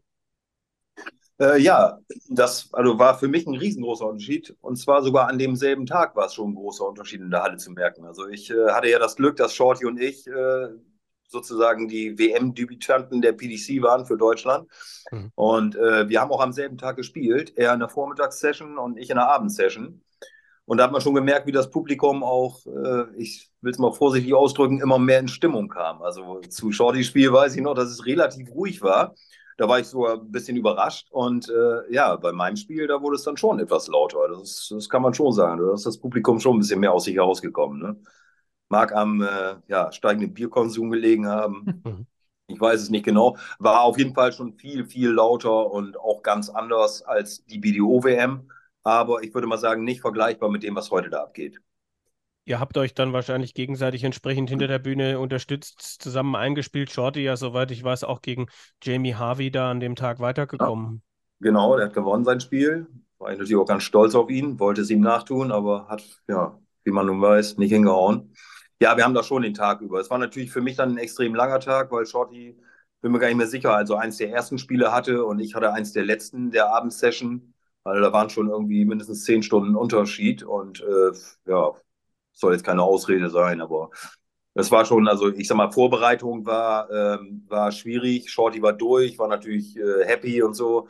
Haben wir noch ein bisschen gespielt, aber äh, ist natürlich komisch für ihn dann. Er ist durch und ich habe ein Spiel davor. Da ist es mit der Vorbereitung zusammen recht schwierig, sag ich mal, weil er von der, vom Kopf her natürlich schon ganz woanders war als ich. Mhm. Es sollte nicht deine einzige PDC-WM-Teilnahme bleiben. Du bist ähm, danach dann auch einer, ich denke, eines der Gesichter gewesen, als es in Deutschland dann losging mit GDC, was dann später zur PDC Europe geworden ist, äh, in diesem deutschsprachigen WM-Qualifier, wo ja viele dann auch sagen, dass sich die Verantwortlichen durchaus geärgert haben, dass das dann am Ende ein Österreicher gewonnen hat, weil man gedacht hat, Mensch, zweiter deutscher Startplatz. Äh, du, du standest im Viertelfinale bei diesem ersten Meet the Power WM-Qualifier. Aber wie hast du generell dann diese Zeit in Deutschland erlebt, wo das dann so losging, was ja noch gar nicht vergleichbar war, wo man dann ja irgendwie es toll fand, wenn, ich glaube, 1000 Leute bei der German Darts Championship in Halle äh, dann da waren und ansonsten ein paar hundert vielleicht als Zuschauer bei den Pro-Tour-Turnieren. Also es ging langsam los, es war nicht mit heute vergleichbar, aber wie hast du diese Zeit damals erlebt, die, die erste PDC-Zeit in Deutschland, wo du mittendrin warst? Ja, auch das, ja, kann man schon sagen, dass es äh, für mich war es toll, weil die Turniere in Deutschland stattgefunden haben. Und ich bin, äh, ich bin beruflich halt ein bisschen eingespannt. Entschuldigung. Ich muss halt, äh, ja, muss halt für mein Geld noch arbeiten. Und auch damals musste ich das schon. Äh, da war es für mich natürlich möglich, immer nach England zu fahren, diese Turniere zu spielen. Und darum war ich natürlich happy, dass man überhaupt die Möglichkeit hatte, auch über diese PDC Europe Rangliste nachher, wo die englischen Profis gar nicht äh, äh drin geführt wurden, sich für große Turniere zu qualifizieren. Das war für jemanden wie mich, der ähm, ja, der halt äh, niemals auch nur ans Halbprofi-Dart äh, gedacht hat, äh, war das natürlich eine gute Möglichkeit, was man auch mit der Familie absprechen konnte, wo man das halt, äh, wo man kurze Wege hatte, wo man äh, relativ viele Turniere spielen konnte, also sprich alle, die stattgefunden haben. Und äh, wo teilweise natürlich auch wirklich richtig gute Spieler da waren. Ne? Also es waren ja die ganzen, die ganzen weltranglisten Spieler äh, aus England, die kamen dann ja auch irgendwann rüber nach Deutschland. Man hatte plötzlich die Möglichkeit, auch gegen diese Leute zu spielen, was einen natürlich am Ende auch weiterbringt. Das war schon eine super Sache, die der Werner von Mölke damals auf die Beine gestellt hat. Bei dir hatte ich so den Eindruck, ist es so ab, wenn man, wenn man sich das nochmal durchliest, bei uns auch im Spielerprofil, so, so ab 2010 war so der, der Peak in der PDC-Zeit. Da steht ein Pro Tour Halbfinale, da steht ähm, European Championship, äh, die, die zweite Runde dann mal erreicht und gegen Brandon Dolan, glaube ich, ausgeschieden, der am Tag mhm. danach Phil Taylor im Viertelfinale rausgenommen hatte und so weiter. Da steht dann irgendwann auch noch ein World Cup Viertelfinale mit Jihan Artut. Ähm, was war in dieser Zeit für dich so das Highlight, das eindrücklichste? Kann ich mich gar nicht mehr so genau daran erinnern, aber auf jeden Fall, also die, die Doppel-WM, die war schon, die war schon was ganz Besonderes, hat in Deutschland stattgefunden, war natürlich eine Riesenstimmung, wir haben super gespielt. Bis auf das Spiel gegen die Finnen, meine ich damals, sind wir ausgeschieden. Ähm, da war einfach, äh, ja, wenn man das Publikum so mitnimmt und in Deutschland war dann ja auch mittlerweile Dart nicht mehr äh, irgendwie nur noch ein Kneipensport, sondern das war anerkannt, es wurde im Fernsehen übertragen, es waren Zuschauer da, die kannten sich mittlerweile auch aus mit den Regeln und das hat, das hat natürlich schon irgendwie äh, irre Spaß gemacht. Das, was, ja, Colin Lloyd oder was wolltest ja, du? Ja, natürlich. Ich, ich wollte sagen, über, über, ein Spiel, was äh, ja wahrscheinlich in jedem WM-Rückblick oder vor jeder WM irgendwie die Szene zu sehen ist, ist natürlich dein WM-Spiel 2011 gegen Colin Lloyd. Mhm. Lloyd ist 2-1 vorne, du gewinnst dann acht Lecks in Serie, kannst dann äh, leider drei Matchstarts nicht, nicht ja. nutzen im Entscheidungssatz und Lloyd haut dann auf das Board. Ähm, wie gesagt, man kommt jedes Jahr nochmal präsentiert in den WM-Highlights der letzten Jahre. Ja. Wenn du jetzt mit Abstand darauf schaust, äh, ja, was sind deine Erinnerungen an dieses Spiel, an diese Szene vor allen Dingen? Ja, das war, war natürlich ein äh, super Spiel am Ende. Also ich weiß noch, ich glaube, ich habe zwei nur zurückgelegen. Auch, also ich habe auch, glaube ich, nur zwei Lecks geholt, also in, in, in, den ersten beiden Sets. Also ich kam überhaupt nicht ins Spiel. Dann weiß ich noch, kann ich mich dran erinnern, sind wir hinter die Bühne, nach, also in dem Break sind wir hinter die Bühne und da habe ich äh, damals meine Tochter angerufen. Und die hatte dann zu mir gesagt, oder sie hat mir ein Video geschickt und äh, irgendwie so war sie ja noch relativ klein. Ich weiß gar nicht mehr, in welchem Jahr war das. Das wisst ihr auch wieder Elf. besser als wahrscheinlich 2011. Mhm. Ja, da war sie, äh, jetzt muss ich rechnen, da war sie drei Jahre, vier Jahre wahrscheinlich. Ähm, da hat sie mir ein Video geschickt, so von wegen den Colin, den Colin weg oder sowas. Ne? Das hat mich dann irgendwie doch so ein bisschen motiviert. Das Witzige war, ich habe es Colin auch gezeigt, weil wir natürlich nebeneinander standen da unten in dem Raum hinter der Bühne. Er hat sich auch kaputt gelacht. Ja, dann bin ich hochgegangen und äh, ja, plötzlich lief es bei mir. Ne? Und dann habe ich auch gemerkt, dass er, äh, dass er immer schlechter wurde, ich immer besser wurde. Ja, dann irgendwann, äh, ich glaube beim Stande vom 2-2, da hat er dann äh, glücklicherweise nicht mich geschlagen, sondern das Board. Und äh, ja, dann habe ich aber am Ende ähm, mich eigentlich, ich habe ich hab mich wohl gefühlt, ich habe mich sicher gefühlt. Ich war mir auch zu dem Zeitpunkt eigentlich relativ sicher, dass ich das Spiel jetzt gewinne. Ich kann mich noch an eine Situation erinnern, ich glaube 86 macht er aus mit Bull, mit einem Grinsen mhm. im, Gesicht, im Gesicht und äh, das war dann im Prinzip so mehr oder weniger der Knackpunkt, weil ich glaube, ich war ganz gut im Leck drinne und habe mich mehr oder weniger schon auf den Matchstart vorbereitet. Ja, das kam dann plötzlich nicht und äh, das, hat, das hat mich dann wieder so ein bisschen rausgebracht. Und ja, am Ende ist ja bekannt, drei Matchstarts, ich glaube auf Tops, ist auch nicht mein favorisiertes Doppel, aber wenn man drauf steht, dann will man es natürlich trotzdem treffen. Habe es leider nicht hinbekommen. Ja, und dann äh, hat er noch mal ein bisschen angezogen und bei mir war dann auch irgendwie anscheinend die Luft raus. Glaubst du denn, dass die, dieser, die Schmerz... diese, sorry. sorry. Äh, glaub, glaubst du, dass dieser Sieg etwas, etwas verändert hätte für dich? Ich meine, wir haben noch andere Dinge, die danach passiert sind, aber wie, wenn man so zurückdenkt äh, äh, an dieses Spiel, ist, ist da irgendwie Wehmut oder irgendwas, wo man dann denkt, Mensch, wenn ich das gewonnen hätte, was, was hätte dann passieren können, so nach dem Motto? Nein, ach was überhaupt nicht. Also Wehmut ist da sicherlich nicht. Natürlich hätte ich das Spiel gerne gewonnen, ist klar. Des, deswegen geht man ja hin zum, zum, zum Dart, um zu gewinnen. Aber äh, ich sag mal so, ob das viel verändert hätte, wäre für mich natürlich mal ganz interessant gewesen, weil, äh, ja, wie man, wie man so weiß, habe ich ja auf der WM noch nie ein Spiel gewonnen. Ne? Ist, glaube ich, auch ein Rekord, den ich da halte. Und äh, auf jeden Fall, ich glaube, fünf Teilnahmen, nicht ein Sieg. Das hat, glaube ich, meiner Meinung nach noch keiner geschafft. Vielleicht werden es ja jetzt sechs Teilnahmen und irgendwann doch mal der erste Sieg, wer weiß. Wollen wir schauen. Auf jeden Fall, ähm, das Einzige, was ich noch weiß, ist, ich hatte, glaube ich, eine relativ gute Auslosung. Ich bin mir nicht mehr ganz sicher, wer der Gegner von Colin war in der zweiten Runde, aber ich meine, ein gewisser Herr Hilton, der definitiv zu der Zeit auch schlagbar gewesen wäre für mich. Und was mich natürlich immer noch so ein bisschen, oder die Frage, die mich beschäftigt, was wäre gewesen, wenn ich mal endlich dieses blöde eine WM-Spiel gewonnen hätte, wäre ich da ein bisschen lockerer an die ganze Sache rangegangen. Wäre ich dann nicht mehr mit diesem, ich muss jetzt jedem beweisen, äh, die mir zuschauen, dass ich auch Dart spielen kann. Was natürlich einen selber immer ein bisschen unter Druck setzt. Wenn man dann einfach sagt, so, jetzt zack, ich habe einen Colin Lloyd rausgehauen und jetzt werde ich mal ein bisschen Spaß haben bei der WM. Das wäre natürlich ganz interessant gewesen. Aber ob das jetzt mein Leben irgendwie verändert hätte, das bezweifle ich. Ich bin auch so ganz zufrieden mit meinem Leben. Du hast völlig recht. Mark Hilton war es in der nächsten Runde, Danke. der sich mit 4 zu 2, ich habe es gerade nachgeguckt, gegen Colin Lloyd äh, durchgesetzt hat und dann Hilton dann in der nächsten Runde gegen Mark Webster gespielt. Das sehe ich hier auch noch. Marvin, du hattest eben noch oder habe ich dir das jetzt? Es, nee, es wäre es wär eigentlich fast in dieselbe Richtung gegangen. Ich hätte gefragt, ob das die, die schmerzhaftste Niederlage vielleicht in der Karriere von, von dir war. Oder gibt es da noch eine andere Niederlage, wo du sagst, die tat noch mehr weh? Ja, jede Niederlage tut weh, ist ja klar. Aber ähm, ja, das wäre natürlich schon, das wäre natürlich schon eine gute Nummer gewesen, ne? auf einer WM zu spielen und, und zu gewinnen und gegen auch äh, keinen unbekannten Spieler. Ähm, ja, kann man schon sagen. Aber ich kann mich auch noch an einen GD, war das ein GDC oder PC Europe Turnier, da stand ich auch im Halbfinale, da habe ich, meine ich, gegen 210. Mark, Mark Webster habe ich da verloren, das Halbfinale.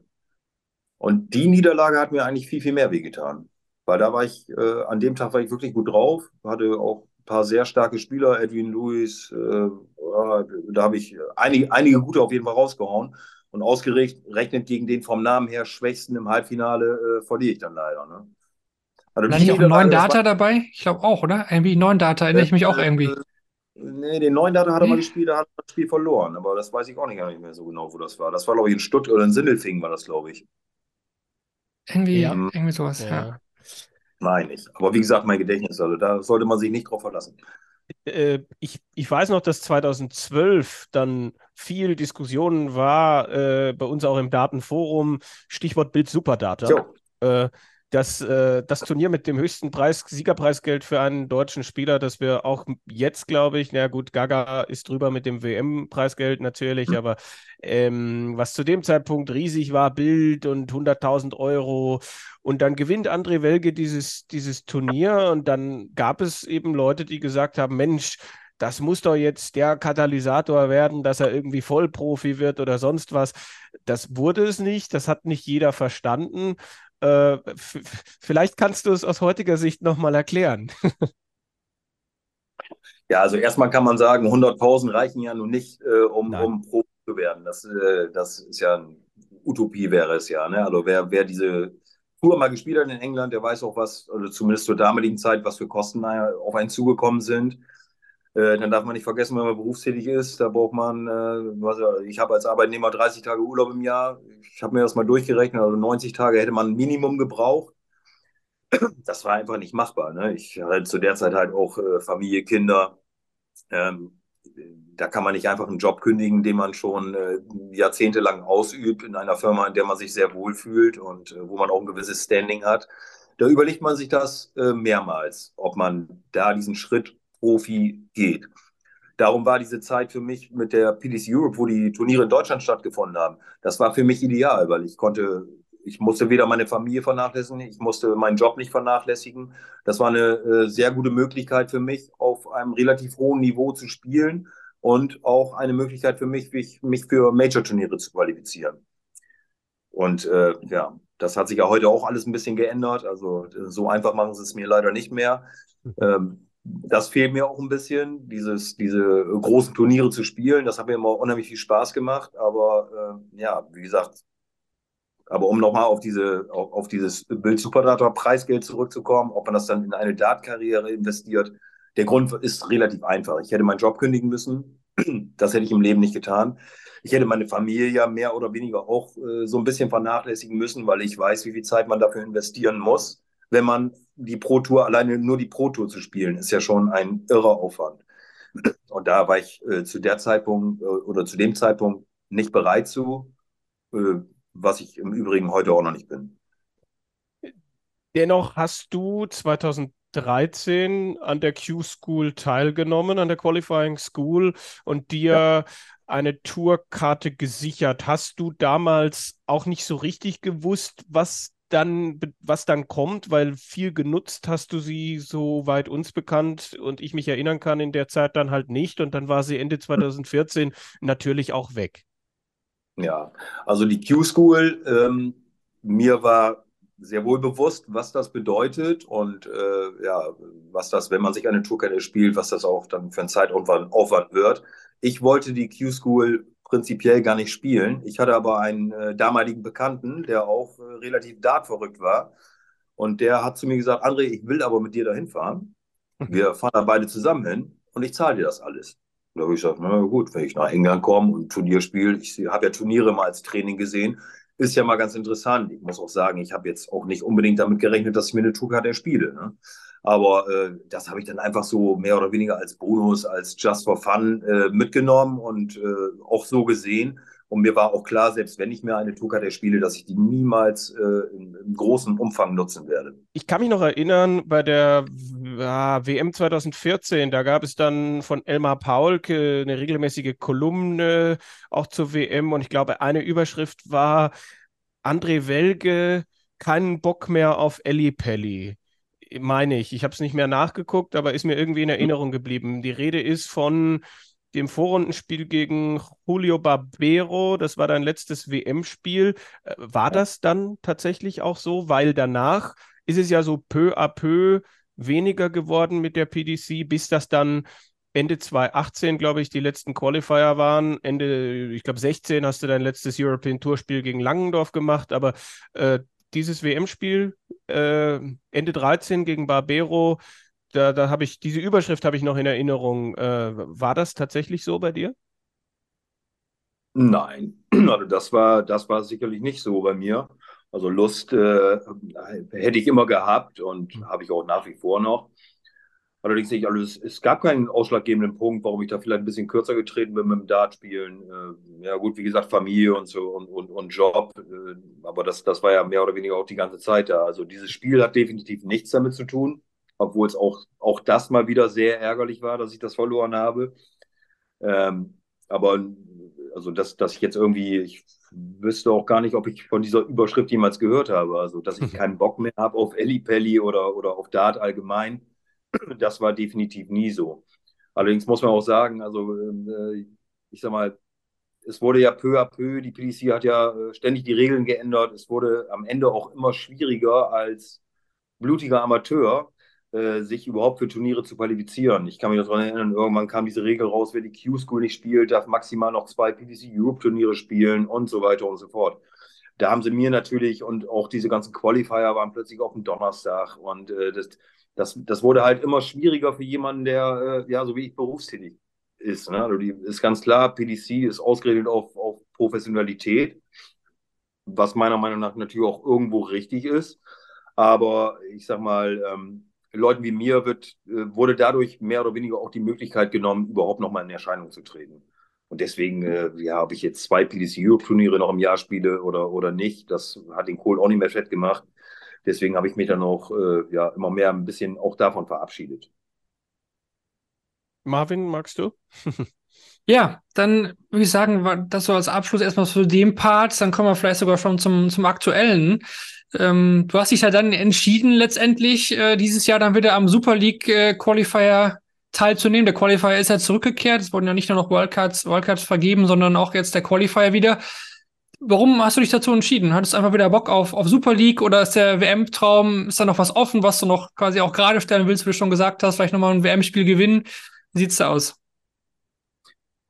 Ja, also äh, teilgenommen habe ich eigentlich dadurch, dass äh, mir plötzlich, als das rauskam, dass es einen Qualifier dafür gibt, äh, mehrere Leute an dem Tag auch irgendwelche Fotos geschickt haben und so, Mensch, André, guck mal, wäre das nicht was für dich? Und da hast du doch früher mal äh, relativ erfolgreich auch dran teilgenommen an der, an der Super League. Und äh, da bin ich da so ein bisschen ins Nachdenken gekommen. Ne? Schwierigkeit war natürlich auch wieder da. Ich hatte mich dann äh, angefangen zu erkundigen, wann findet das statt, wo findet das statt. Äh, war ich erstmal wieder baff, dass es äh, in der Woche ist. Also auch Dienstag und Mittwoch waren, glaube ich, die, die vier Turniere. Äh, war für mich natürlich auch schon wieder ein bisschen hinderlich, war wieder Urlaub nehmen. Äh, wir haben Ende des Jahres, ich habe nicht mehr so viel Urlaub. Gut, die zwei Tage habe ich mir dann irgendwie noch aus dem Ritten geschnitten. Und äh, ja, dann habe ich auch wieder ein bisschen Lust bekommen, weil das ja eigentlich, ich sag mal jetzt in Anführungsstrichen, so ein bisschen mein Ding ist. Ne? Also mit ohne viel Aufwand sich eventuell nochmal für ein großes Turnier zu qualifizieren. Was jetzt nicht heißen soll, dass es kein großer Aufwand ist, aber äh, es gibt es ist im Prinzip für jemanden wie mich die einzige Möglichkeit, äh, zur WM zu kommen. Du hast ja auf Facebook dann auch so ein bisschen das Turnier auch begleitet, sag ich mal, auf deinem Facebook-Account. Da hast du auch von einem, von einem leichten Handicap äh, gesprochen. Was, was ist damit genau gemeint? Irgendwie körperlich irgendwas aktuell nicht ganz äh, in Ordnung oder was äh, meinst du damit? Ja, ich, ich, hatte übelste Rückenprobleme. Also ich bin morgens wirklich, ich musste eine Stunde vorher aufstehen, damit ich überhaupt gerade stehen kann glücklicherweise auf der linken Seite. Das hat mich jetzt beim Dartspielen ein bisschen beeinträchtigt, aber äh, nicht so, wie ich es befürchtet hatte. Also das wurde wirklich auch äh, gerade vor diesem Turnier, wo die Tage, wo, wurde es immer schlimmer, dass ich eigentlich auch schon äh, den Montag noch gedacht habe, vielleicht fahren wir da morgen doch nicht hin nach Hildesheim und äh, ich lasse es einfach sausen, das Turnier. Aber dann hatten wir, ich hatte die Familie dabei und äh, die haben sich natürlich auch ein bisschen gefreut. Hotel hatten wir gebucht, habe ich gesagt, komm her, ich probiere es eine oder andere äh, Schmerztablette wird mir schon dabei helfen. Äh, ja, ein bisschen Voltaren hinten äh, auf dem Rücken und äh, ja, dann ging es am Ende auch tatsächlich ganz gut. Und ja, man weiß dann am Ende auch sogar erfolgreich. Jetzt wird sich wahrscheinlich bald ein neuer Sponsor bei dir melden, nachdem du hier gerade schon Produktplatzierung betrieben hast. Tut mir leid. Gar kein Problem. ähm, ja, aber also war ja schon beeindruckend dann, weil man, weil man es nicht richtig greifen konnte, weil man nicht so richtig wusste, wo, wo stehst du, wie ist das und inzwischen kann man ja jedes Spiel verfolgen. Das war ja früher was anderes. Da kannte man nur das Ergebnis und wusste nicht, was hat er denn jetzt gespielt. Aber mittlerweile kann man mit Dart Connect alle Statistiken verfolgen. Das, das war ja dann auch neu für dich, dass man dich dann im Nachhinein ansprechen konnte und sagen konnte, ah, da hast du 98 gespielt. Das war schon stark. Ja, ja, gut, obwohl ich äh, immer noch jemand bin, der auf dem Average eigentlich so gut wie gar keinen Wert legt, weil ich, äh, weil ich einfach weiß, dass ein Average ähm, ja, ist ein guter Hinweis, ob es ein guter, oder ich will es mal so ausdrücken, ein guter Average ist immer ein gutes Spiel. Da gibt es jetzt äh, keine zwei Meinungen. Ne? Also ein Average von 100 oder drüber ist definitiv ein gutes Spiel. Aber ähm, ja, wenn ich dann auch manchmal auch in irgendwelchen Foren lese, wenn die sich sehen, ja, das Maul drüber zerreißen, oh Mensch, wieder nur ein 70er Average, 75er. Man muss, man muss auch ein bisschen äh, gucken, wie, wie die Spiele ablaufen. Ne? Also ich sag mal, ein Average, der kann auf kurze Distanz einen Leck, wo man mal ein paar Darts auf Doppel verpasst, äh, der kann den Average natürlich auch wahnsinnig in den Keller reißen. Und das heißt noch lange nicht, dass es ein schlechtes Spiel ist ich bin sowieso kein großer Freund von zu vielen Statistiken. Also mittlerweile wird mir das auch alles ein bisschen zu viel. Am Ende ist es ja wichtig, dass man seine Spiele gewinnt. Irgendwo ist es auch äh, egal wie. Wenn man gut spielt, ist es natürlich umso schöner. Du bist also, jetzt in einer Gruppe mit äh, Pascal Ruprecht, Lee Mendel mhm. Lawrence, David Schlichting, Paul Krone. Marcel Gerdon, ähm, ja, das sind alles deutlich, sag mal, jüngere Spieler als, als du. Äh, wahrscheinlich hast du von allen zusammen die meiste Erfahrung, das sowieso wahrscheinlich auch gesammelt, äh, wenn man das alles zusammenrechnet bei den anderen. Ähm, ja, was rechnest du dir in der Gruppe aus? Wann bist du zufrieden mit der Super League? Sagst du, ja, K.O.-Runde will ich gerne schon erreichen? Wie sieht's aus? Ja, man macht sich natürlich schon vorher Gedanken, wie ist die Gruppe. Also ich habe es auch heute irgendwie gesehen, in welcher Gruppe ich jetzt bin. Ähm, ich muss ehrlich sagen, ich will mich da vorher gar nicht so großartig mit beschäftigen. Also wenn, es ist grundsätzlich so, wenn ich auf ein Turnier fahre, dann will ich es auch gewinnen. Ähm, ich weiß, dass das äh, natürlich jetzt nicht unbedingt einfach ist. Ich bin leider äh, so gut wie gar nicht am Trainieren. Ich spiele so gut wie gar keine Turniere. Ich glaube, vor Hildesheim habe ich mein letztes Turnier im Mai gespielt irgendwo und das war ein Turnier in Bremen. Ähm, da ist meine Erwartungshaltung natürlich dementsprechend auch gering, weil ich weiß, dass andere einfach viel mehr Zeit investieren und, und viel heißer sind als ich.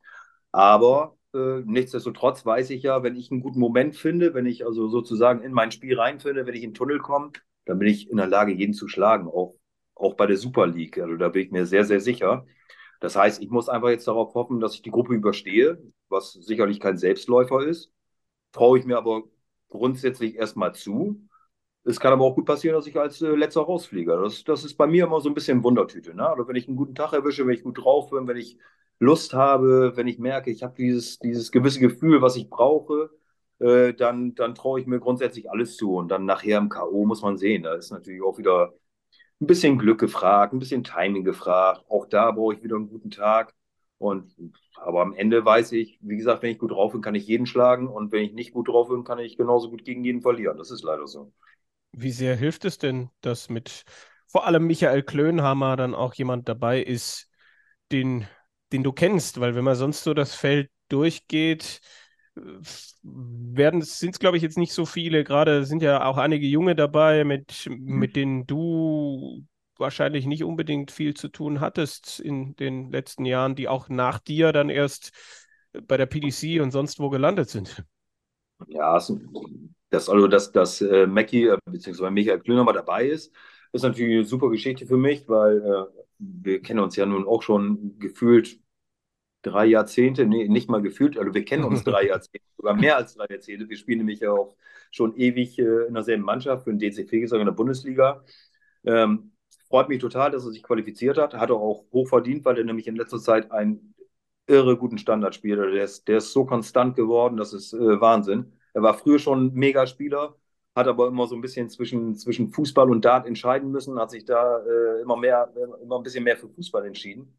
Also man konnte schon damals sehen, dass er wirklich ein guter Spieler ist und jetzt äh, im Moment hat er einfach seit einem Jahr ist er einfach brillant gut drauf. Äh, ich habe auch gelesen, dass das ja für viele eine unheimliche große Überraschung war, dass er sich überhaupt qualifiziert war. Für mich war es zum Beispiel keine große Überraschung. Ich habe da irgendwo auch ein bisschen mit gerechnet, dass er sich qualifiziert. Also ich habe es ihm eher zugetraut als mir, sagen wir es mal so. Und es ist natürlich eine schöne Sache, mit ihm zusammen nach Bitburg zu fahren. Äh, man hat jemanden, den man kennt, man kann vielleicht noch mal irgendwo trainieren. Obwohl ich heute mal geguckt habe, ob es in Bitburg irgendwo Dartkneipen gibt. Äh, ich wüsste jetzt nicht, also ich habe zumindest keine gefunden. Müssen wir mal gucken, äh, wie wir, wie wir das machen. Aber wir fahren auf jeden Fall zusammen runter. Wir sind im selben Hotel, logischerweise. Ähm, ja, wir werden gemeinsam zum Turnier fahren. Wir werden uns da äh, sicherlich äh, zusammen einspielen und uns gegenseitig die Daumen drücken. Und es ist immer gut, wenn jemand dabei ist, den man kennt. Und vor allem, wenn es einer ist, den man schon so lange kennt und den man auch sehr gerne mag. Das heißt wahrscheinlich an dem Montag dann die Anreise nächste Woche. Genau, ich werde Montag noch arbeiten. Ich versuche mal ein bisschen früher Feierabend zu machen und dann, dass wir irgendwie, ja, es sind, meine ich, fünf Stunden von hier aus mit dem Auto, also von Bremen nach Bitburg, circa fünf Stunden, sagen wir mal sechs Stunden brauchen, dass wir irgendwie frühen Abend vielleicht ankommen, wenn wir das einrichten können, wäre schon top. Und jetzt gibt es natürlich so eine Geschichte, ähm, auch, auch Leute, die dich schon länger kennen, die, die dann sagen, äh,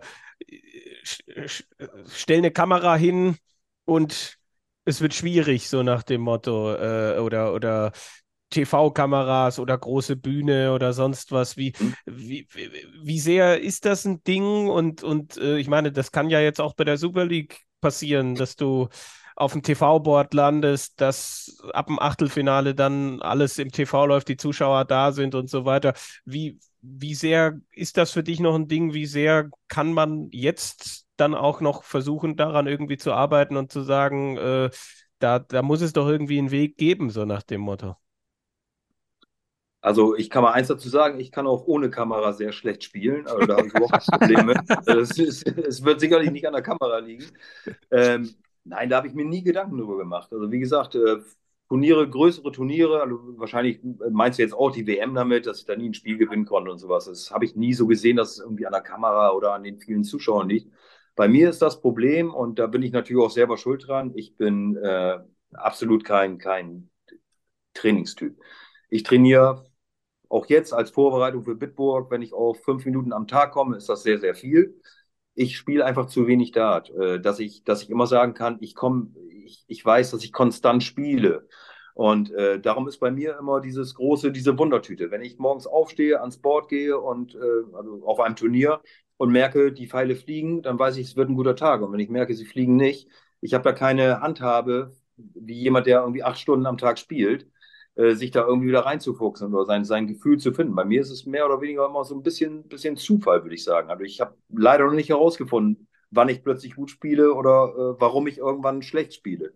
Und das war auch immer, ob da jetzt eine Kamera bei ist oder nicht, das ist grundsätzlich mein größtes Problem. Ich bin einfach ja, zu trainingsfaul oder habe zu wenig Zeit, wie auch immer man das nennen möchte. Ähm, darum fehlt mir diese, diese Konstanz, die andere Spieler sicherlich haben. Ne? Also mein, mittlerweile bei Statistiken weiß man es ja, ich glaube, mein Durchschnitts-Average ist irgendwo bei 80 oder sowas. Ist, ist natürlich nicht ausreichend, aber der hat auch Luft nach oben. Wenn ich einen guten Tag habe, liegt er dementsprechend höher und dann gewinne ich auch meine Spiele. Und wenn ich einen schlechten Tag habe, dann kann er auch mal tiefer sein und dann verliere ich meine Spiele. Und das ist eigentlich schon alles. Also ob Kamera oder Zuschauer, da mache ich mir wirklich null Gedanken drüber. Okay, das ist ja auch schön, dass man so einen Mythos mal, mal aufklären ja. kann. Ich kann, kann mich erinnern äh, beim, beim Weser Cup, den du irgendwie vor, oh, vor, vor irgendwie ein, zwei Jahren oder wann das war, gewonnen hattest, wo dann auch äh, Park Cup, ja. Bitte Ja, ja, genau, wo dann, ja. wo dann, ähm, wo dann auch jemand von Daten.de mindestens einer vor Ort war und dann, glaube ich, äh, ein Video geschickt hat äh, und dann gesagt hat, äh, wenn André gewusst hätte, dass die Kamera läuft, so nach dem Motto. Aber schön, dass man mit so einem Mythos auch mal aufräumen kann. Alles gut. Ja. Aber Kevin und ich waren uns sowieso einig auch, dass äh, mit dir wahrscheinlich äh, keiner so gerne in der Gruppe landet oder auch in der K.O.-Phase, äh, weil die auch natürlich wissen, was du spielen kannst oder auch wie viel Erfahrung du hast. Ne? haben wir auch schon so gesagt, ich glaube nicht, dass da so viele gerne gegen dich da antreten. Mm, ist aber noch die Frage, vielleicht über die Super League hinaus. Ähm, ja, also wenn du noch so ein bisschen wieder reinschnupperst in das Ganze, ähm, könntest du dir dann auch vorstellen, nächstes Jahr vielleicht mal ein, zwei European Tour Qualifier zu spielen oder ist das jetzt erstmal so eine einmalige Sache? Ja, auch soweit mache ich mir natürlich noch keine Gedanken. Also ich will jetzt erstmal das nächste Turnier spielen und das ist die Super League, die geht ja nächste Woche los. Und äh, was danach kommt, weiß ich nicht. Ich sage mal, äh, natürlich, wenn ich mich jetzt für die WM qualifizieren sollte und äh, überraschenderweise auch bei der WM nur gute Tage habe und Weltmeister werde, dann können wir darüber reden, dass ich äh, definitiv nicht aufhöre mit Dartspielen. Dann werde ich einige Turniere spielen. Aber so, also das mache ich jetzt auch nicht abhängig von dem, von, von dem Ausgang des nächsten Turnieres, sondern es ist einfach so, wenn ich, wenn ich Bock habe, wenn mich einer darauf aufmerksam macht, Mensch, guck mal, bei dir ist in der Nähe ein Turnier und äh, ist nicht mal los, wir fahren da zusammen hin, dann spiele ich und äh, wenn nicht, dann nicht. Aber wie gesagt, diese PDC Europe Turniere, die bringen mir ja dementsprechend nichts, weil ich nur zwei spielen darf. Ne? Ich müsste die Q-School spielen, dann könnte ich wieder alle spielen. Wenn ich alle spielen will, dann gehen ja, grob geschätzt 20 Tage Urlaub ins äh, Land und dann müsste ich meiner Familie erklären, warum wir nicht in Sommerurlaub fahren. Und das ist halt immer diese, diese, diese große Unbekannte. Ne? Also das weiß ich nicht. Also wenn ich, wenn ich, wenn ich Bock drauf habe, dann äh, spiele ich, dann melde ich mich auch mal wieder für ein PDC Europe Turnier, was äh, eventuell in der Nähe von Bremen ist, an. Und äh, ja, wenn nicht, dann nicht. Ne? Was mir, was mir halt, äh, das kann ich noch so abschließend vielleicht sagen, was mir definitiv fehlt, ist, dass, dass es diese, diese mittelgroßen Turniere äh, so in Bremen und im Umland einfach gar nicht mehr gibt. Weil die haben mir immer viel Spaß gemacht. Ne? Wenn man am Wochenende, wo man vielleicht auch mal den einen oder anderen Euro verdienen konnte, wo man mit vielen guten Spielern spielen konnte, das sind diese Sachen, die mir unheimlich fehlen, weil das ist auch in meinen Augen immer das beste Training. Aber das hat leider sehr stark nachgelassen. Ne? Es gibt im Prinzip nur noch ganz kleine Turniere oder ganz große Turniere. Und äh, ja, da muss man dann halt zusehen, wo man, wo man am Ende bleibt. Ne? Der, der Gold Cup, äh, der ja dann auch oft in, in Bremen gewesen ist, zum Beispiel, ne? Ja, sowas als Beispiel. Ne? Oder auch, es, es gab auch eine Zeit lang hier im, Großraum Hannover, gab es noch ein paar Leute, die Dart ganz groß machen wollten. Die haben auch immer sehr schöne Turniere angeboten, wo dann unter anderem auch hier Dragodin Horvath und noch so einige andere bekannte äh, Dartgrößen aus Deutschland kamen. Und sowas, das hat dann natürlich am Ende auch Spaß gemacht. Ne? Wenn man einfach mal ein Turnier mit 100 Leuten spielt, wo man auch weiß, äh, da sind auch äh, 10, 20 Leute bei, äh, die eventuell besser sind sogar als du. Ne? Das ist dann auch immer so ein kleiner Ansporn oder ein kleiner Anreiz.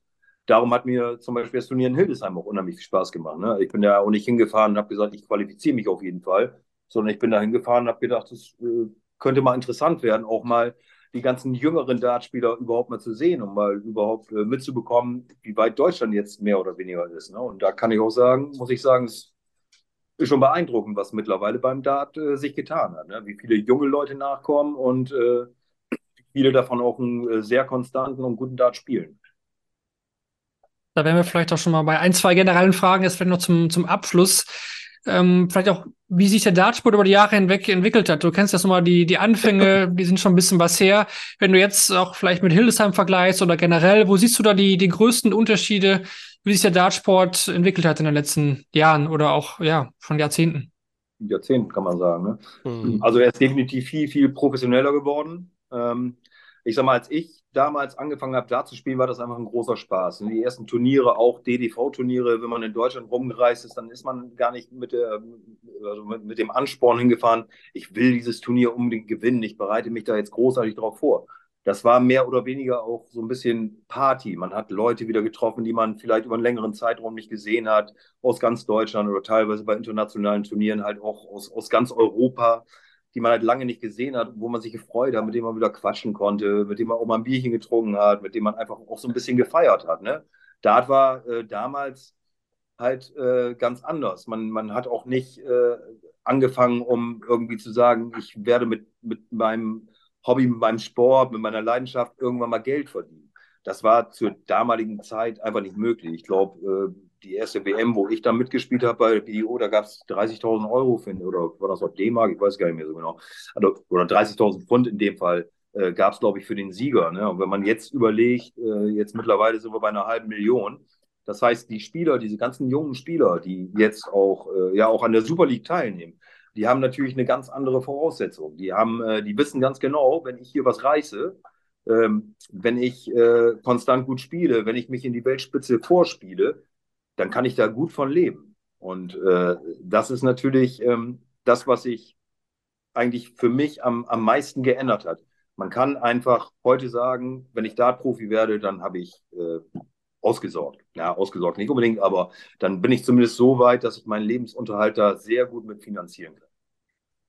Und es ist für dich jetzt, also man hört es immer wieder, auch wir hatten Daniel Klose zu Gast, der ja der älteste deutsche Tourcard-Holder ist mit Mitte 40 und der sagte halt, er hat halt dann auch einen Deal mit seinem Arbeitgeber, dass quasi dann auch sein Arbeitgeber zu seinem Sponsor wird und ja. er dann so und so viele Tage dann zusätzlich freikriegt und so weiter und so, weil er dann halt das Badge von denen auf dem Shirt hat und so weiter.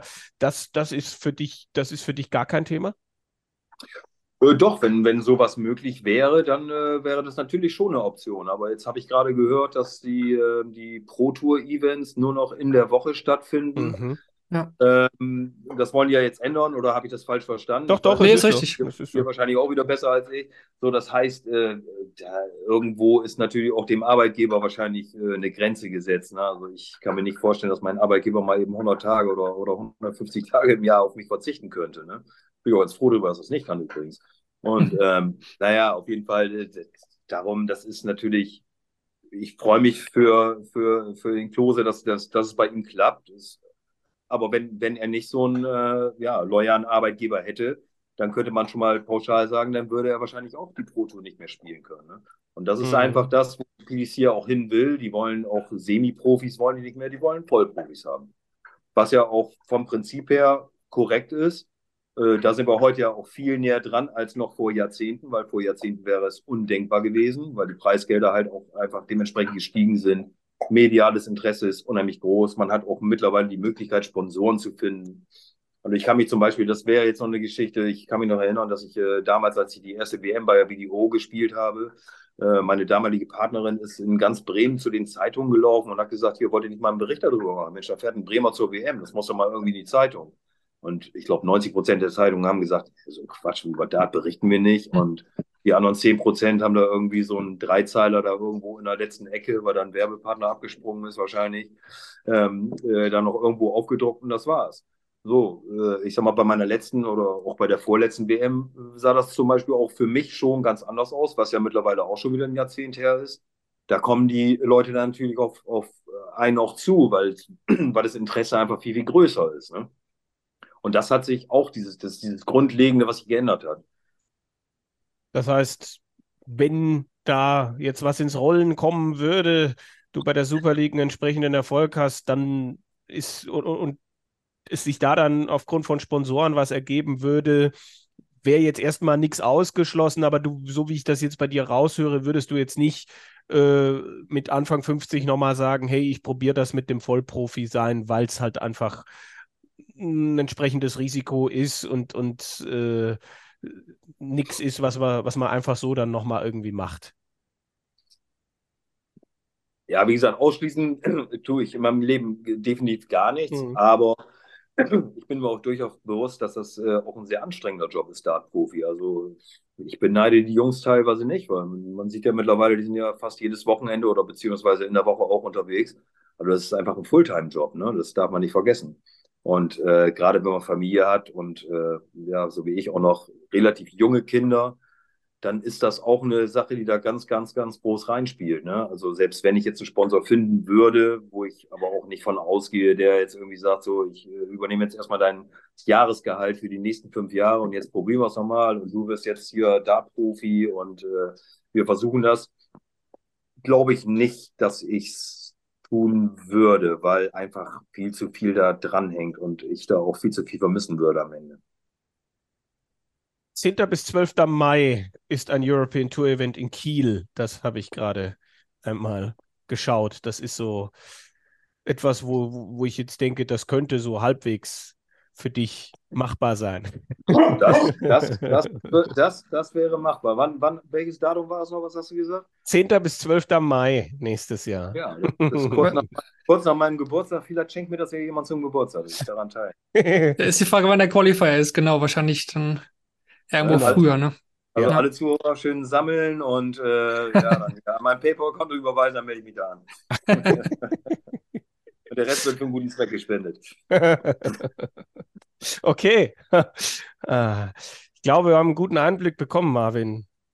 Absolut. Ich habe eigentlich auch nur noch, noch eine Frage, weil vielleicht um den Bogen nochmal zu, zu, zu machen zum Beginn der Folge, weil wir auch mit Shorty den Podcast hier gegründet haben und du ja viel mit, mit Shorty erlebt hast. Ähm, ja, was verbindet dich mit, mit Shorty alles? Vielleicht kannst du das nochmal ähm, ja, zusammenfassen. Ihr habt ja viel zusammen erlebt. Ja, wir sind ja damals waren wir die größten Konkurrenten, als wir anfingen. Wir waren beides Bremer Jugendspieler, so fing das an, so haben wir uns kennengelernt. Wir haben uns immer gebettelt, dann irgendwann fing es an, dass wir gemeinsam Nationalmannschaft gespielt haben. Dann haben wir gemerkt, dass wir ein unheimlich gutes Doppel sind. Also wir haben ja wirklich, also schon kann man sagen, im Doppel riesengroße Erfolge gefeiert. Ne? Also wir waren, wir waren schon wirklich schwer zu schlagen, sind immer gemeinsam auf Turniere gefahren.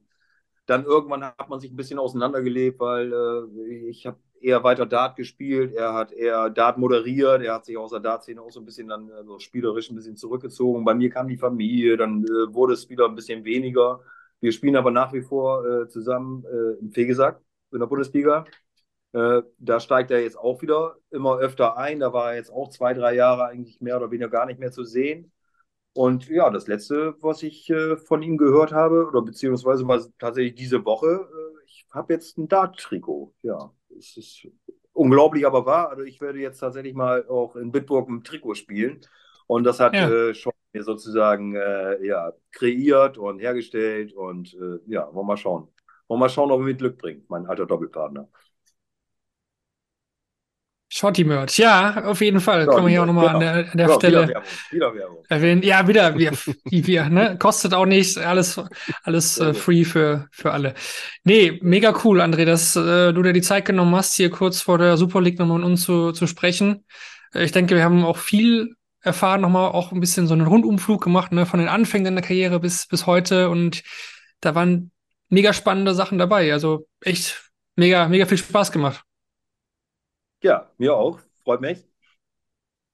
Und wir sind natürlich sehr gespannt auf die kommende Woche. Und äh, also ein bisschen drücke ich schon die Daumen. Das kann ich, das kann ich sagen. So eine, so eine. Ja, ihr, ihr, ihr, drückt, ihr drückt auch jedem die Daumen, das ist auch klar. Aber das ist ja auch in Ordnung. Ich weiß nicht. Das stimmt. Also, Wün, wünsch mir einfach, dass ich eine gute Form habe und alles weitere wird sich dann ergeben. ja, also wir freuen uns das drauf. kriegen wir hin, das machen wir. Alles, Alles klar, dann wünschen wir dir alles Gute für die Tage in Bitburg. Und äh, ja, das war das Interview mit Andy Welge vor der Super League Darts Germany oder PTC Europe Super League in Bitburg. Alles klar, vielen Dank und tschüss zusammen. Mach's gut. Ciao. Ciao. So, ja, das war das Interview mit André Welge. Wir wollten uns doch noch mal kurz melden und auch ähm, ja, bekannt geben, wie es denn die nächsten Tage auch dann mit Shortleg weitergeht. Also, je nachdem, wann ihr das hier gerade hört, ähm, wir haben jetzt ja aufgenommen am 1.11. Wir haben jetzt ja auch die zwei Players Championships, die letzten beiden Players Championships des Jahres und den Grand Slam Qualifier an diesem Freitag. Und das Ganze werden wir in einer Kompaktfolge besprechen. Ihr wisst, wo es die zu hören, zu sehen gibt auf Patreon, auf YouTube oder per Spotify-Abo. Und dann können wir ja bekannt geben, dass wir zur Super League jeden Tag einen Daily aufnehmen. Das heißt, jeden Abend eine frische Folge von Shortleg Compact presented by Bulls. Und da gehen wir dann auch auf den Grand Slam of Darts ein. Wir werden uns so ein bisschen verteilen auf die Folgen. Auch da ist ja dann bald das Line-Up komplett und die Gruppen stehen fest und das nehmen wir dann auch jeden Tag dann noch mit auf und das Ganze eben auch als Kompaktfolge auf YouTube oder Patreon. Stimmt gerne ab bei der Umfrage, wer gewinnt die PDC Super League 2023. Wir geben ein paar Spieler zur Auswahl vor und sonst bleibt uns noch zu sagen, Kevin, wir freuen uns sehr auf die Super League. Äh, ich hoffe, wir hatten Spaß. Ähm, ich hoffe, ihr hattet Spaß beim Zuhören. Wir hatten es auf jeden Fall beim Aufnehmen dieser Vorschau auf die Super League und ja, hört uns dann die nächsten Tage gerne wieder bei Shortleg, dem Daten Podcast präsentiert bei Bulls. Genießt das freie Wochenende, das letzte, bevor es richtig äh, knallt. Ciao. Ciao.